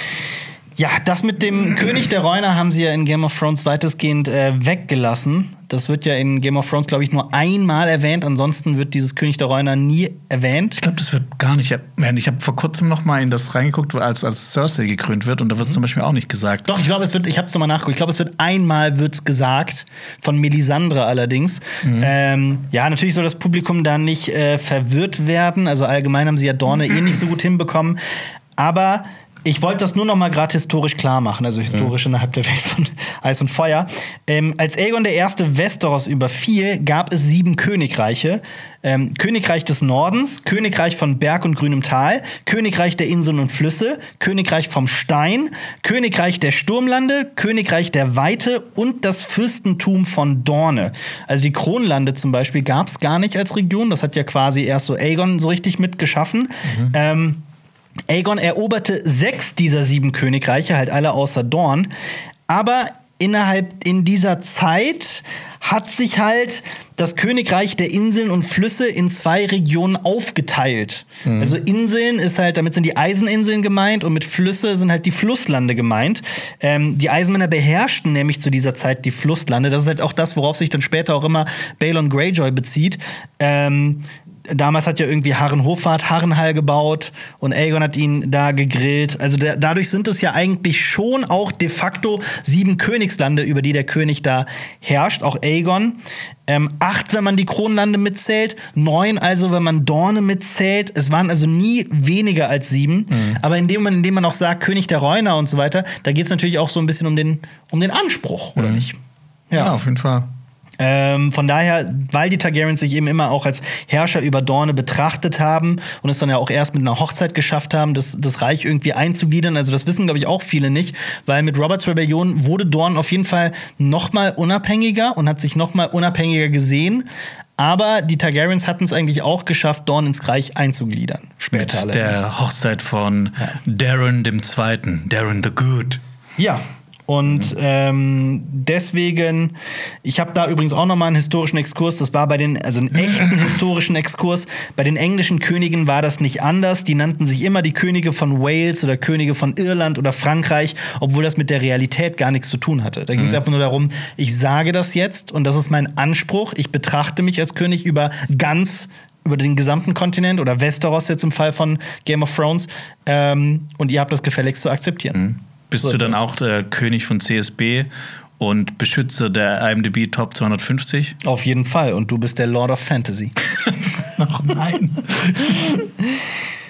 ähm, Willst du den nächsten Kommentar? Soll ich? Ja, gerne. Okay. Paula schreibt, ich wollte auch noch Danke sagen. Ich bin in der Zeit, als die Serie lief, umgezogen. Ich habe mir ein Herz gefasst und nach drei Jahren Arbeit studiere ich nun. Die Folgenbesprechungen und die Serie waren dafür ein kleiner Eskapismus, welche mir auch etwas Zuversicht gegeben haben für den neuen Start. Mhm. Mich würde interessieren, ob ihr ein Charaktermodell wie in House of the Dragon und Game of Thrones einem gut-böse Schema vorzieht, wie bei Rings of Power bzw. Herr der Ringe ich finde das immer so ein bisschen zu einseitig. Gerade bei Herr der Ringe gibt es, finde ich, sehr, sehr viele komplexe und vielschichtige und äh, äh interessante Figuren. Also gerade bei Rings of Power jetzt. Gerade bei ja. Rings of Power auch und bei Herr der Ringe aber auch. Also, ne? Mhm.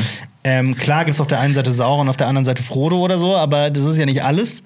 Ja. Und es gibt auch Figuren wie Boromir und äh, die ganzen Gefährten und so. Also von daher, ich finde, es geht sehr viel bei Herr der Ringe auch darum, wie man zu diesem Bösen und zu diesem Guten wird. Ja, also ich finde es auch, ich kann es nicht sagen, ob ich das eine mehr mag als das andere. Mhm. Ich kann es nur sagen, dass, dass es mir bei manchen Werken halt besser gefällt. Ja. So bei Herr der Ringe finde ich schon, also bei den, bei den Filmen, dass es schon eher schwarz-weiß ist im Vergleich zu hier zum Beispiel House of Dragon. Ja. Aber mir gefällt beides mega gut. Also ich meine auch die ersten Star Wars, die Originaltrilogie, das war ja auch eher so schwarz-weiß. Also nicht komplett schwarz-weiß, aber das wird ja auch immer mehr so aufgedröselt, dass man auch im Graubereich ein bisschen mehr abhängen kann. Ja, sehe ich auch so. Ich, Jonas, mach mal weiter mit dem Kommentar von Funny Sunny Me. Funny Sunny Me schreibt: Wer ist der alte Aemon Targaryen an der Mauer in Game of Thrones? Game of Thrones? Game of Thrones. Stammbaumtechnisch. Wer ist Aemon Targaryen an der Mauer? Jonas, könntest du das jetzt einfach so schnell aufschlüsseln, in welcher Verbindung er zum Beispiel zu äh, Viserys steht? Ich könnte das dir nicht so genau aufschlüsseln. Oder also ja. zu Viserys?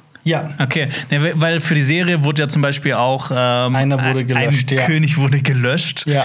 dass er quasi der ähm, Sohn ist, nee, der der der der der, der Vater ist von Er, nee, oder der der Onkel ist von Aerys Targaryen wenn ich mich recht entsinne. Der Onkel von Aerys Targaryen. Ja, das müsste ja stimmen, weil. Äh, Aber ich kann dir nicht sagen, wie der in, mit, mit, mit Viserys verwandt ist, außer über 15.000. Also, wir reden über einen sehr langen Zeitraum. Deswegen jetzt irgendwie den, Einz also den Stammbaum hier jetzt irgendwie auszusprechen, würde einfach wenig Sinn machen. Ich kann aber verraten, und ich habe es nachgeguckt: ähm, Viserys ist der Ur, Ur, Ur, Urgroßvater von Aemon. Mhm. Also, okay. der Vater von Aemon war Maker Maker der Erste und dieser Maker hatte vier Söhne, darunter Aemon und sein Bruder Aegon.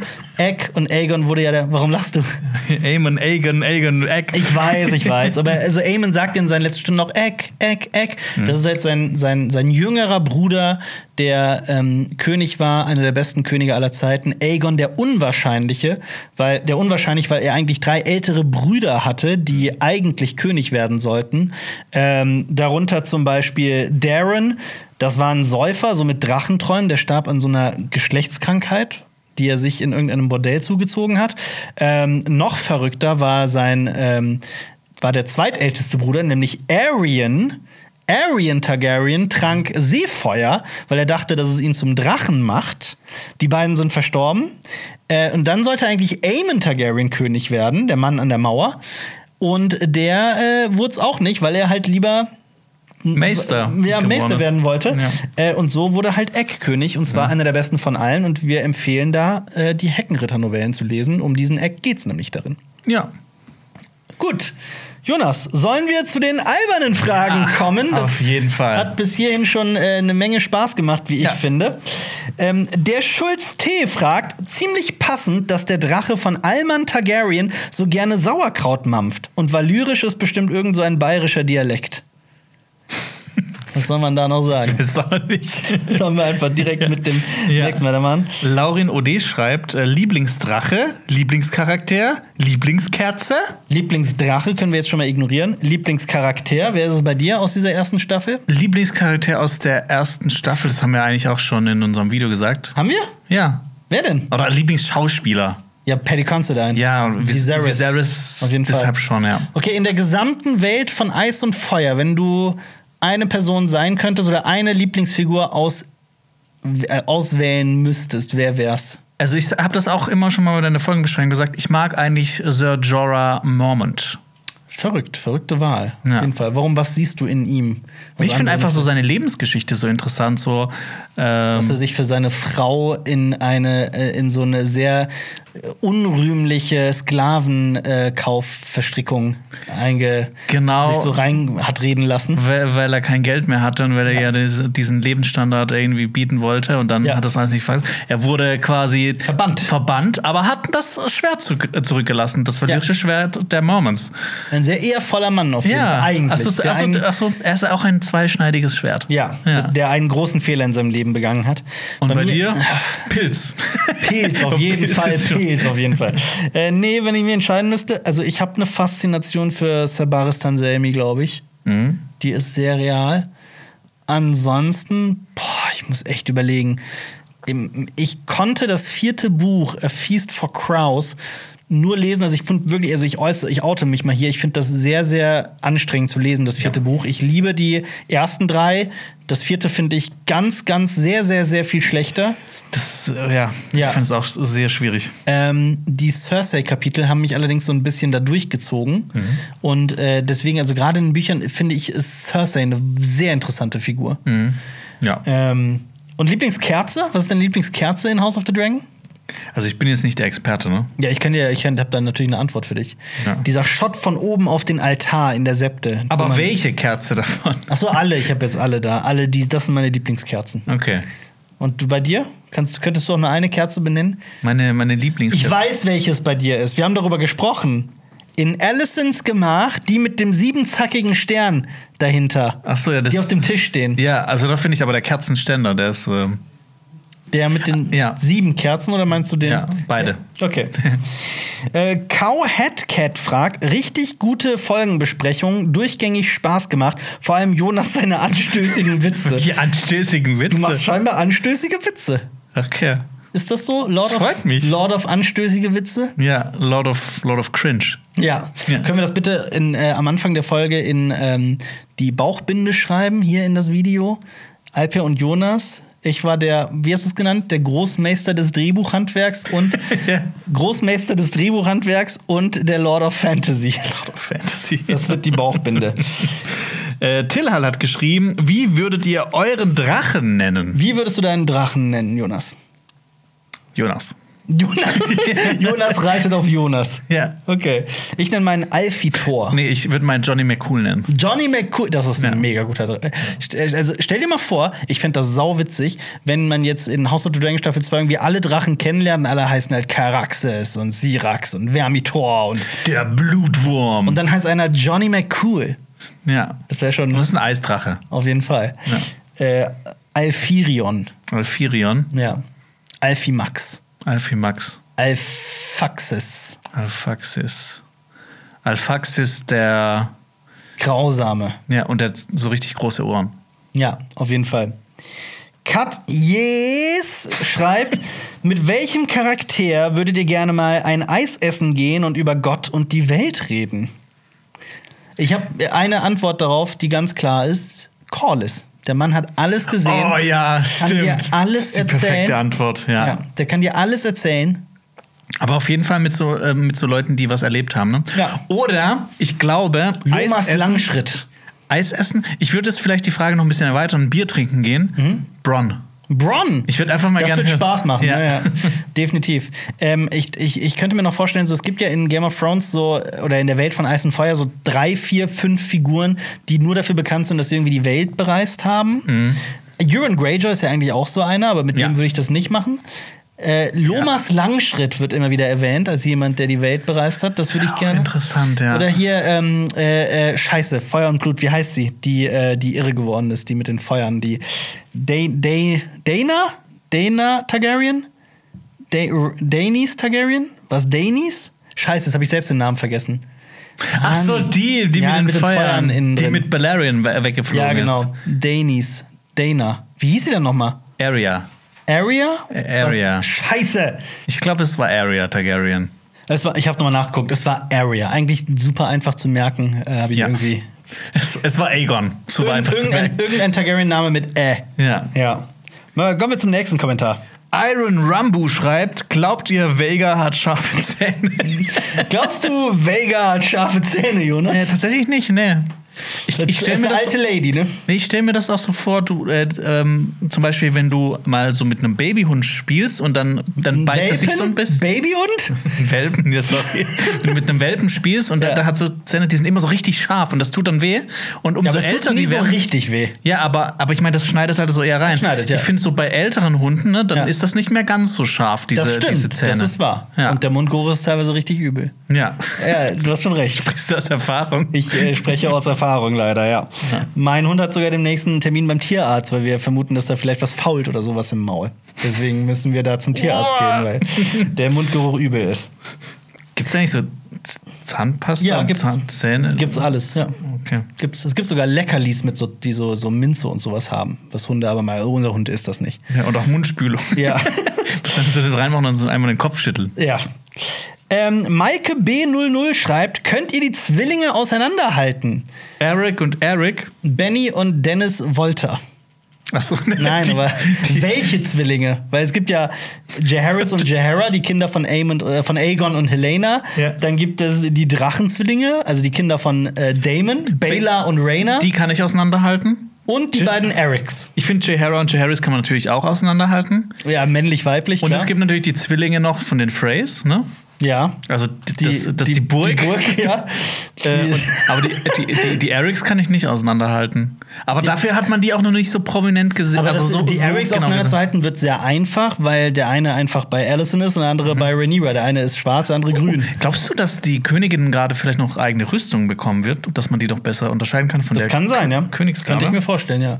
Aber zum Beispiel, äh, ich kann Baylor und Rhaena, ich habe da echt Probleme. Ich musste da mich da echt lange, lange dran gewöhnen, bis das irgendwie ging.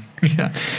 Ja. Luca Insta 2305 schreibt: Hing euch auch die Kinnlade runter in der wahrscheinlich brutalsten Szene der Serie, Folge 10. Ich meine, Drache frisst Sache, da leck mich doch. Ja, kann man wohl mit einem kurzen und knappen Ja beantworten. ja, das war ab, ne? Wir wussten, was passiert, aber dann, Ja. wie es umgesetzt wurde, war dann trotzdem. Ja, dachte ich mir auch, da atemberaubend. leck mich doch. Ja, leck mich doch. Nils Kieren schreibt, habe die Serie nicht gesehen, aber könnte dieser Viserys vielleicht Sauron sein? Ja. Schön, dass du das, das R rollst. Alter. Ja, natürlich. Ich äh, habe das von dir gelernt, wie man richtig äh, Sachen richtig ausspricht in Herr der Ringe. Ich bin auch der Lord of Fantasy. Du bist der Lord of, der Lord of Fantasy. Äh, ja, aber das ist übrigens auch nicht so weit weg von den Fantheorien, die mir teilweise zugeschickt werden. Also von daher. Übrigens, mir wurde jetzt schon jede Figur, die jemals in House of the Dragon vorkam, hat mir jemand geschrieben. Also ich habe die Theorie, dass der der Nachtkönig ist. Das habe ich wirklich zu. Ich habe das angeblich ist Viserys der Nachtkönig, angeblich ist Otto Hightower der Nachtkönig, angeblich ist Damon der Nachtkönig. Mir wurde alles schon zugeschickt. Das ist irre teilweise. Gut, Das ist auch so schön, ne, dass ähm, allein diese Fantheorie, dass er das, der Nachtkönig ist. ja. Weil der Nachtkönig, der, den, den gibt es ja schon seit Ja. 10.000 Jahren. Ja, absolut. Ergibt äh, keinen Sinn. Ximxen schreibt, ihr beiden und diese Folgenbesprechung seid und sind mit Abstand das Beste auf ganz YouTube. Mehr aber auch nicht. Bitte was? Ich liebe diesen Kommentar, weil der so geil. Ich verstehe das nicht. Ist das, das klingt so passiv-aggressiv. Also, wir sind das Beste auf YouTube, mehr aber auch nicht. Ist das jetzt ein Diss oder ein. Wie, wie, was soll. Ich verstehe das nicht. Also außerhalb der Folgenbesprechung ist es ähm, nicht so toll bei uns. Oder? Ach so, so. Ich, ich Ah, okay, so meinte das. Ich dachte so, ja. Ich, ich, Ich verstehe es auch ich nicht ganz. Aber danke für den Kommentar, Xilmingsen. Und Neo. Äh, nee, nee, nee, Neo- Neo.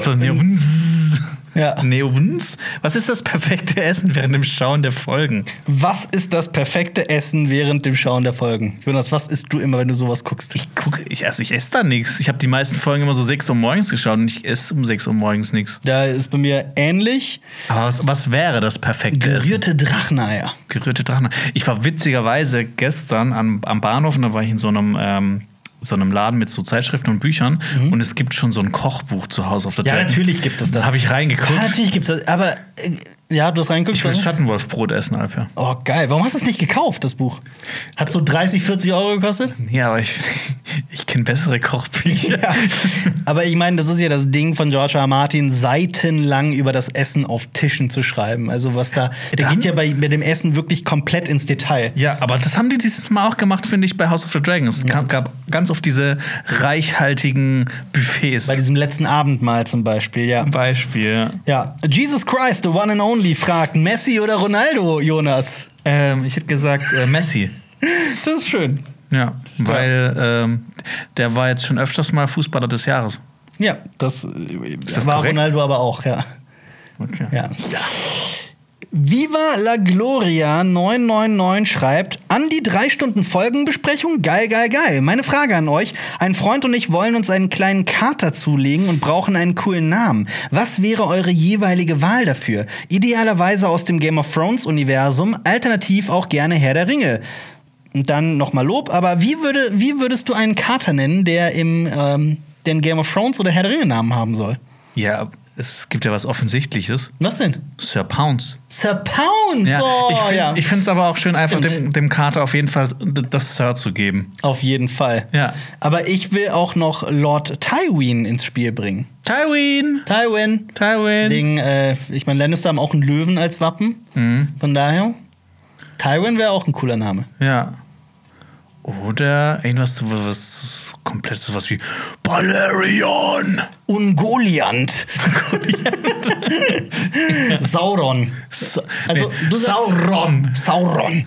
Du sagst Sir Pounce, ich sag Tywin. Das sind doch schon mal zwei wunderbare Namen für einen Kater. Catherine, die hatten wir schon mal, fällt mir gerade ein. Warum haben wir keine Techtel-Mechtel-Szene zwischen Harwin und Rhaenyra bekommen, aber von Alicent und Viserys? Ich will nur mal gerade sagen, also diese Szene von Alicent und Viserys eine Techtel-Mechtel-Szene zu nennen, ist schon ein übertrieben. Euphemismus, um das mal vorsichtig zu formulieren. Ja, das, das fragen wir uns aber auch. Ich hätte das auch gern gesehen. Ja, absolut. Also das ist, haben wir ja eben auch schon gesagt. So eine Folge, wo einfach so eine 30-minütige Sexszene Zwischen Rhaenyra und dem Knochenbrecher. Ja. Ja, Soffels. Soffels hat geschrieben, was würdet ihr unternehmen, um möglichst schnell Dracheneier auszubrüten? Ich dachte an Whirlpool. Ein Whirlpool? Ja, also sich mit dem Drachen in einen Whirlpool setzen. Das ist schon warm. Muss das, nicht, muss das nicht wärmer sein? So ein Holzkohlegrill? ja, also ein sehr warmer Whirlpool. So ein Hammam-kochender Okay, dann Whirlpool. ein sehr warmer Whirlpool. Äh, ja, hast du, hast du keinen besseren Plan? Hast du eine bessere Idee? Ich habe gesagt Grill. Grill. Ja. Auf den Grill. Auf dem Grill. Ja, okay. Gut. Laura Lalilouche. Oder wie bei Terminator, das in so ein, äh, Lavabecken. in so ein Metallbecken, ja, so, so flüssiges, Ja, ja, wo- flüssiges Metall da reinwerfen. Ja, auf jeden Fall. Magma. Und dann bricht der Drache raus und dann ist er so bedeckt mit äh, Lava. So, so wie bei Hobbit. Ja. Bloß bei Hobbit sah das scheiße aus. Laura Lalilu schreibt, wurde Luke zerquetscht wie eine Wespe auf Obst? Das ist der Running Gag geworden, ne? Die Ja. Wespe auf Obst. Finde ich gut. Ich will, dass, dass, dass sich die Showrunner dazu auch nochmal äußern. Ja. Was das, was das soll. Die Wespe auf Obst. Ja. Agent Jule schreibt: Habt ihr eine Ahnung, was für eine Anti-Aging-Creme Christum benutzt? Eine sehr, sehr, sehr gute. Keine von Mirimas Dur, dachte ich mir. Nee, auf jeden Fall. Äh, aber Christon, ist, ich glaube, der hat, der hat auch so diese Keanu Reeves-Gene. Auf ne? jeden Fall. Ja. Ja. Äh, meine Fantheorie ist, dass er der Sohn von Keanu, der Vater von Keanu Reeves ist. Nee, ich glaube, Christon Kraut, meine Fantheorie ist, dass ähm, er ist Sauron, aber auch gleichzeitig noch der Nachtkönig. Ja. Sehr gut. Hennek der Kenneck schreibt, ein Rating aller Perücken wäre ein Traum. Jonas, wer hat die beste Perücke, wer die schlechteste? In House of the Dragon. Beste und die schlechteste. Die schlechteste ist natürlich die junge Lena. Oh, Hundertprozentig. Ja. Und die beste Perücke. Aber nehmen wir mal Game of Thrones mit rein, alle Perücken. Ja, dann finde ich aber auch, da, da, ähm, Daenerys hatte eine ziemlich gute Perücke. Auf jeden Fall. Ich meine, das habe ich auch, glaube ich, mal vorgelesen irgendwann, äh, so ein Kommentar, dass äh, die ja auch Echthaarperücken dann Ja. am Ende für Daenerys eingesetzt haben. Und was für ein krasser Aufwand das ist und wie teuer das ist. Und Ja. dass das für House of Dragon wahrscheinlich dann nicht drin war. Ich würde auch noch die langen Haare von Cersei damit so reinziehen. Ich fand auch, dass die Perücke immer ganz glaubwürdig und stark war. Äh, ja. Und ich muss sagen, ich finde echt, äh, Eric und Eric, die haben echt so eine richtig krasse Mähne. Ja, Ich habe mir nie, nie so vorgestellt. Aber, äh, also, das ist doch keine Perücke. Nee, aber ich wollte es einfach mal gesagt haben. Ja, das stimmt. Ja. Davut Yusl schreibt, wir brauchen eine ganze Folge von Jonas mal coole Gegenstände in House of the Dragon. Brauchen wir nicht mehr, es gibt den Tisch. Das ist quasi das, Das ist der, Endgame. der coolste Gegenstand Das, der der Tisch ist äh, Avengers Endgame von äh, Game of Thrones. Gegenständen. Ja. Ja. Das ist der, das der beste Satz, den ich je gehört habe. Die bemalte Tafel ist das Avengers Endgame der House of the Dragons Gegenstände. ja. Sehr schön. Markus Dieringer schreibt: Glaubt ihr auch, dass Lucerys sich in eine Gewitterwolke gebockt, gebockt hat, bevor er gesnackt wurde und in der nächsten Staffel Otto ein Blitz während des Stuhlgangs in den Kopf jagt? Ist- Ich glaube, niemand hat das verstanden, was du. Ich lese es doch mal vor. Markus Dieringer. Glaubt ihr auch, dass Lucerys sich in eine Gewitterwolke gewalkt hat, bevor er gesnackt wurde und nächste Staffel Otto einen Blitz während des Stuhlgangs in den Kopf jagt? Ich finde nur, Lucerys hat sich in die Gewitterwolke gewagt. Also, ne, dieser Kommentar, das ist als Quatsch gemeint. Aber ich kann mir vorstellen, dass Leute. so- Irgendjemand da draußen. glaubt, das ist, das ist es. Das u- unironisch. Oder Lucerys hat sich in Vega gewalkt. Ja, hundertprozentig, irgendwie sowas. Ja. Paule Bademeister 89 fragt, wenn ihr Zeit hättet, die Sprache zu lernen, würdet ihr dann eine Folge komplett auf Valyrisch, Valyrisch besprechen? Jonas, würdest du Valyrisch lernen? Also ich hätte zum ersten Mal gern die Zeit dafür. Ja. Und ob ich das dann mal. Also ein paar Sätze müssen wir eigentlich dann für die nächste Staffel schon lernen, finde ich. Also ich meine, das wird ja. Sag das nicht hier in diesem Video. Wow. Hey, wir sagen je- jedes Mal Vala Doheris, Vala Morgulis und dann noch einen Satz mehr, okay? Drakaris. Ja, ein paar Satz. mehr Worte. einen Satz. Okay. Ja, Ja. gut, okay. Ja. Kill the mice, Maced Masters. Ach stimmt, das ist auch verlyrisch. Ja. Laut der Serie. Ähm, ja, aber also ich, ich versuche ja parallel so ein bisschen Norwegisch zu lernen, auch noch immer und versuche, äh, äh, das ist einfach schwer, so eine Sprache fließend zu sprechen. Das braucht halt so ein paar Jahre. Das Mal eben so auf Valyrisch eine ganze Folgen besprechen, das äh, Ja. Sag mal auf Norwegisch. Nein, hör auf. Äh, du bist Hör. Jonas äh, Lord der Fantasy und äh, ein cooler Typ. Tyar Jonas, Lord Til Fantasy. Und den Rest habe ich schon vergessen, den, den du gefragt hast.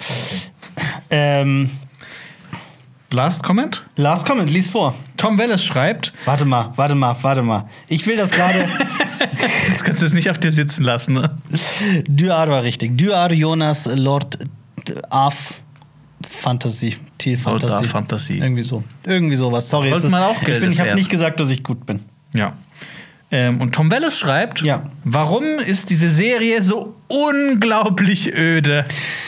Ja, ich dachte mir, das ist ein guter Schlusskommentar, um den als letztes vorzulesen. Äh, ja, äh, vergesst nicht das Abonnieren von Cinema Strikes Back. Und äh, ich habe das, wir haben ja nur die Hälfte aller Kommentare hier geschafft, ne? Ja, schreibt gerne auch mal eure Fantheorien zur House of the Dragon in die Kommentare. Schreibt uns mal die erste Fantheorie, die euch so einfällt. Ja. Seid mal kreativ, das würde mich sehr freuen. Äh, ja, nächste Woche geht's weiter. Da besprechen wir meine Lieblingsfolge aus Game of Thrones. Da freue ich mich sehr drauf. Und ich hoffe, ihr guckt jetzt noch bei unserem Funkkollegen äh, Mirko vorbei von Mr. Wissen to Go Geschichte. Der spricht über Taiwan gegen China, Geschichte des Konflikts. Super interessantes Video. Oder checkt unsere Besprechung der letzten Woche. Da haben wir die gesamte Staffel von House of the Dragon besprochen und bewertet. Äh, checkt beides unbedingt mal aus. Vielen Dank fürs Zuhören und äh, bis zum nächsten Mal. Vala Mogulis. Voilà, Doheris. Habe ich eben Tyar oder Dyar gesagt? Das war ein Podcast von Funk.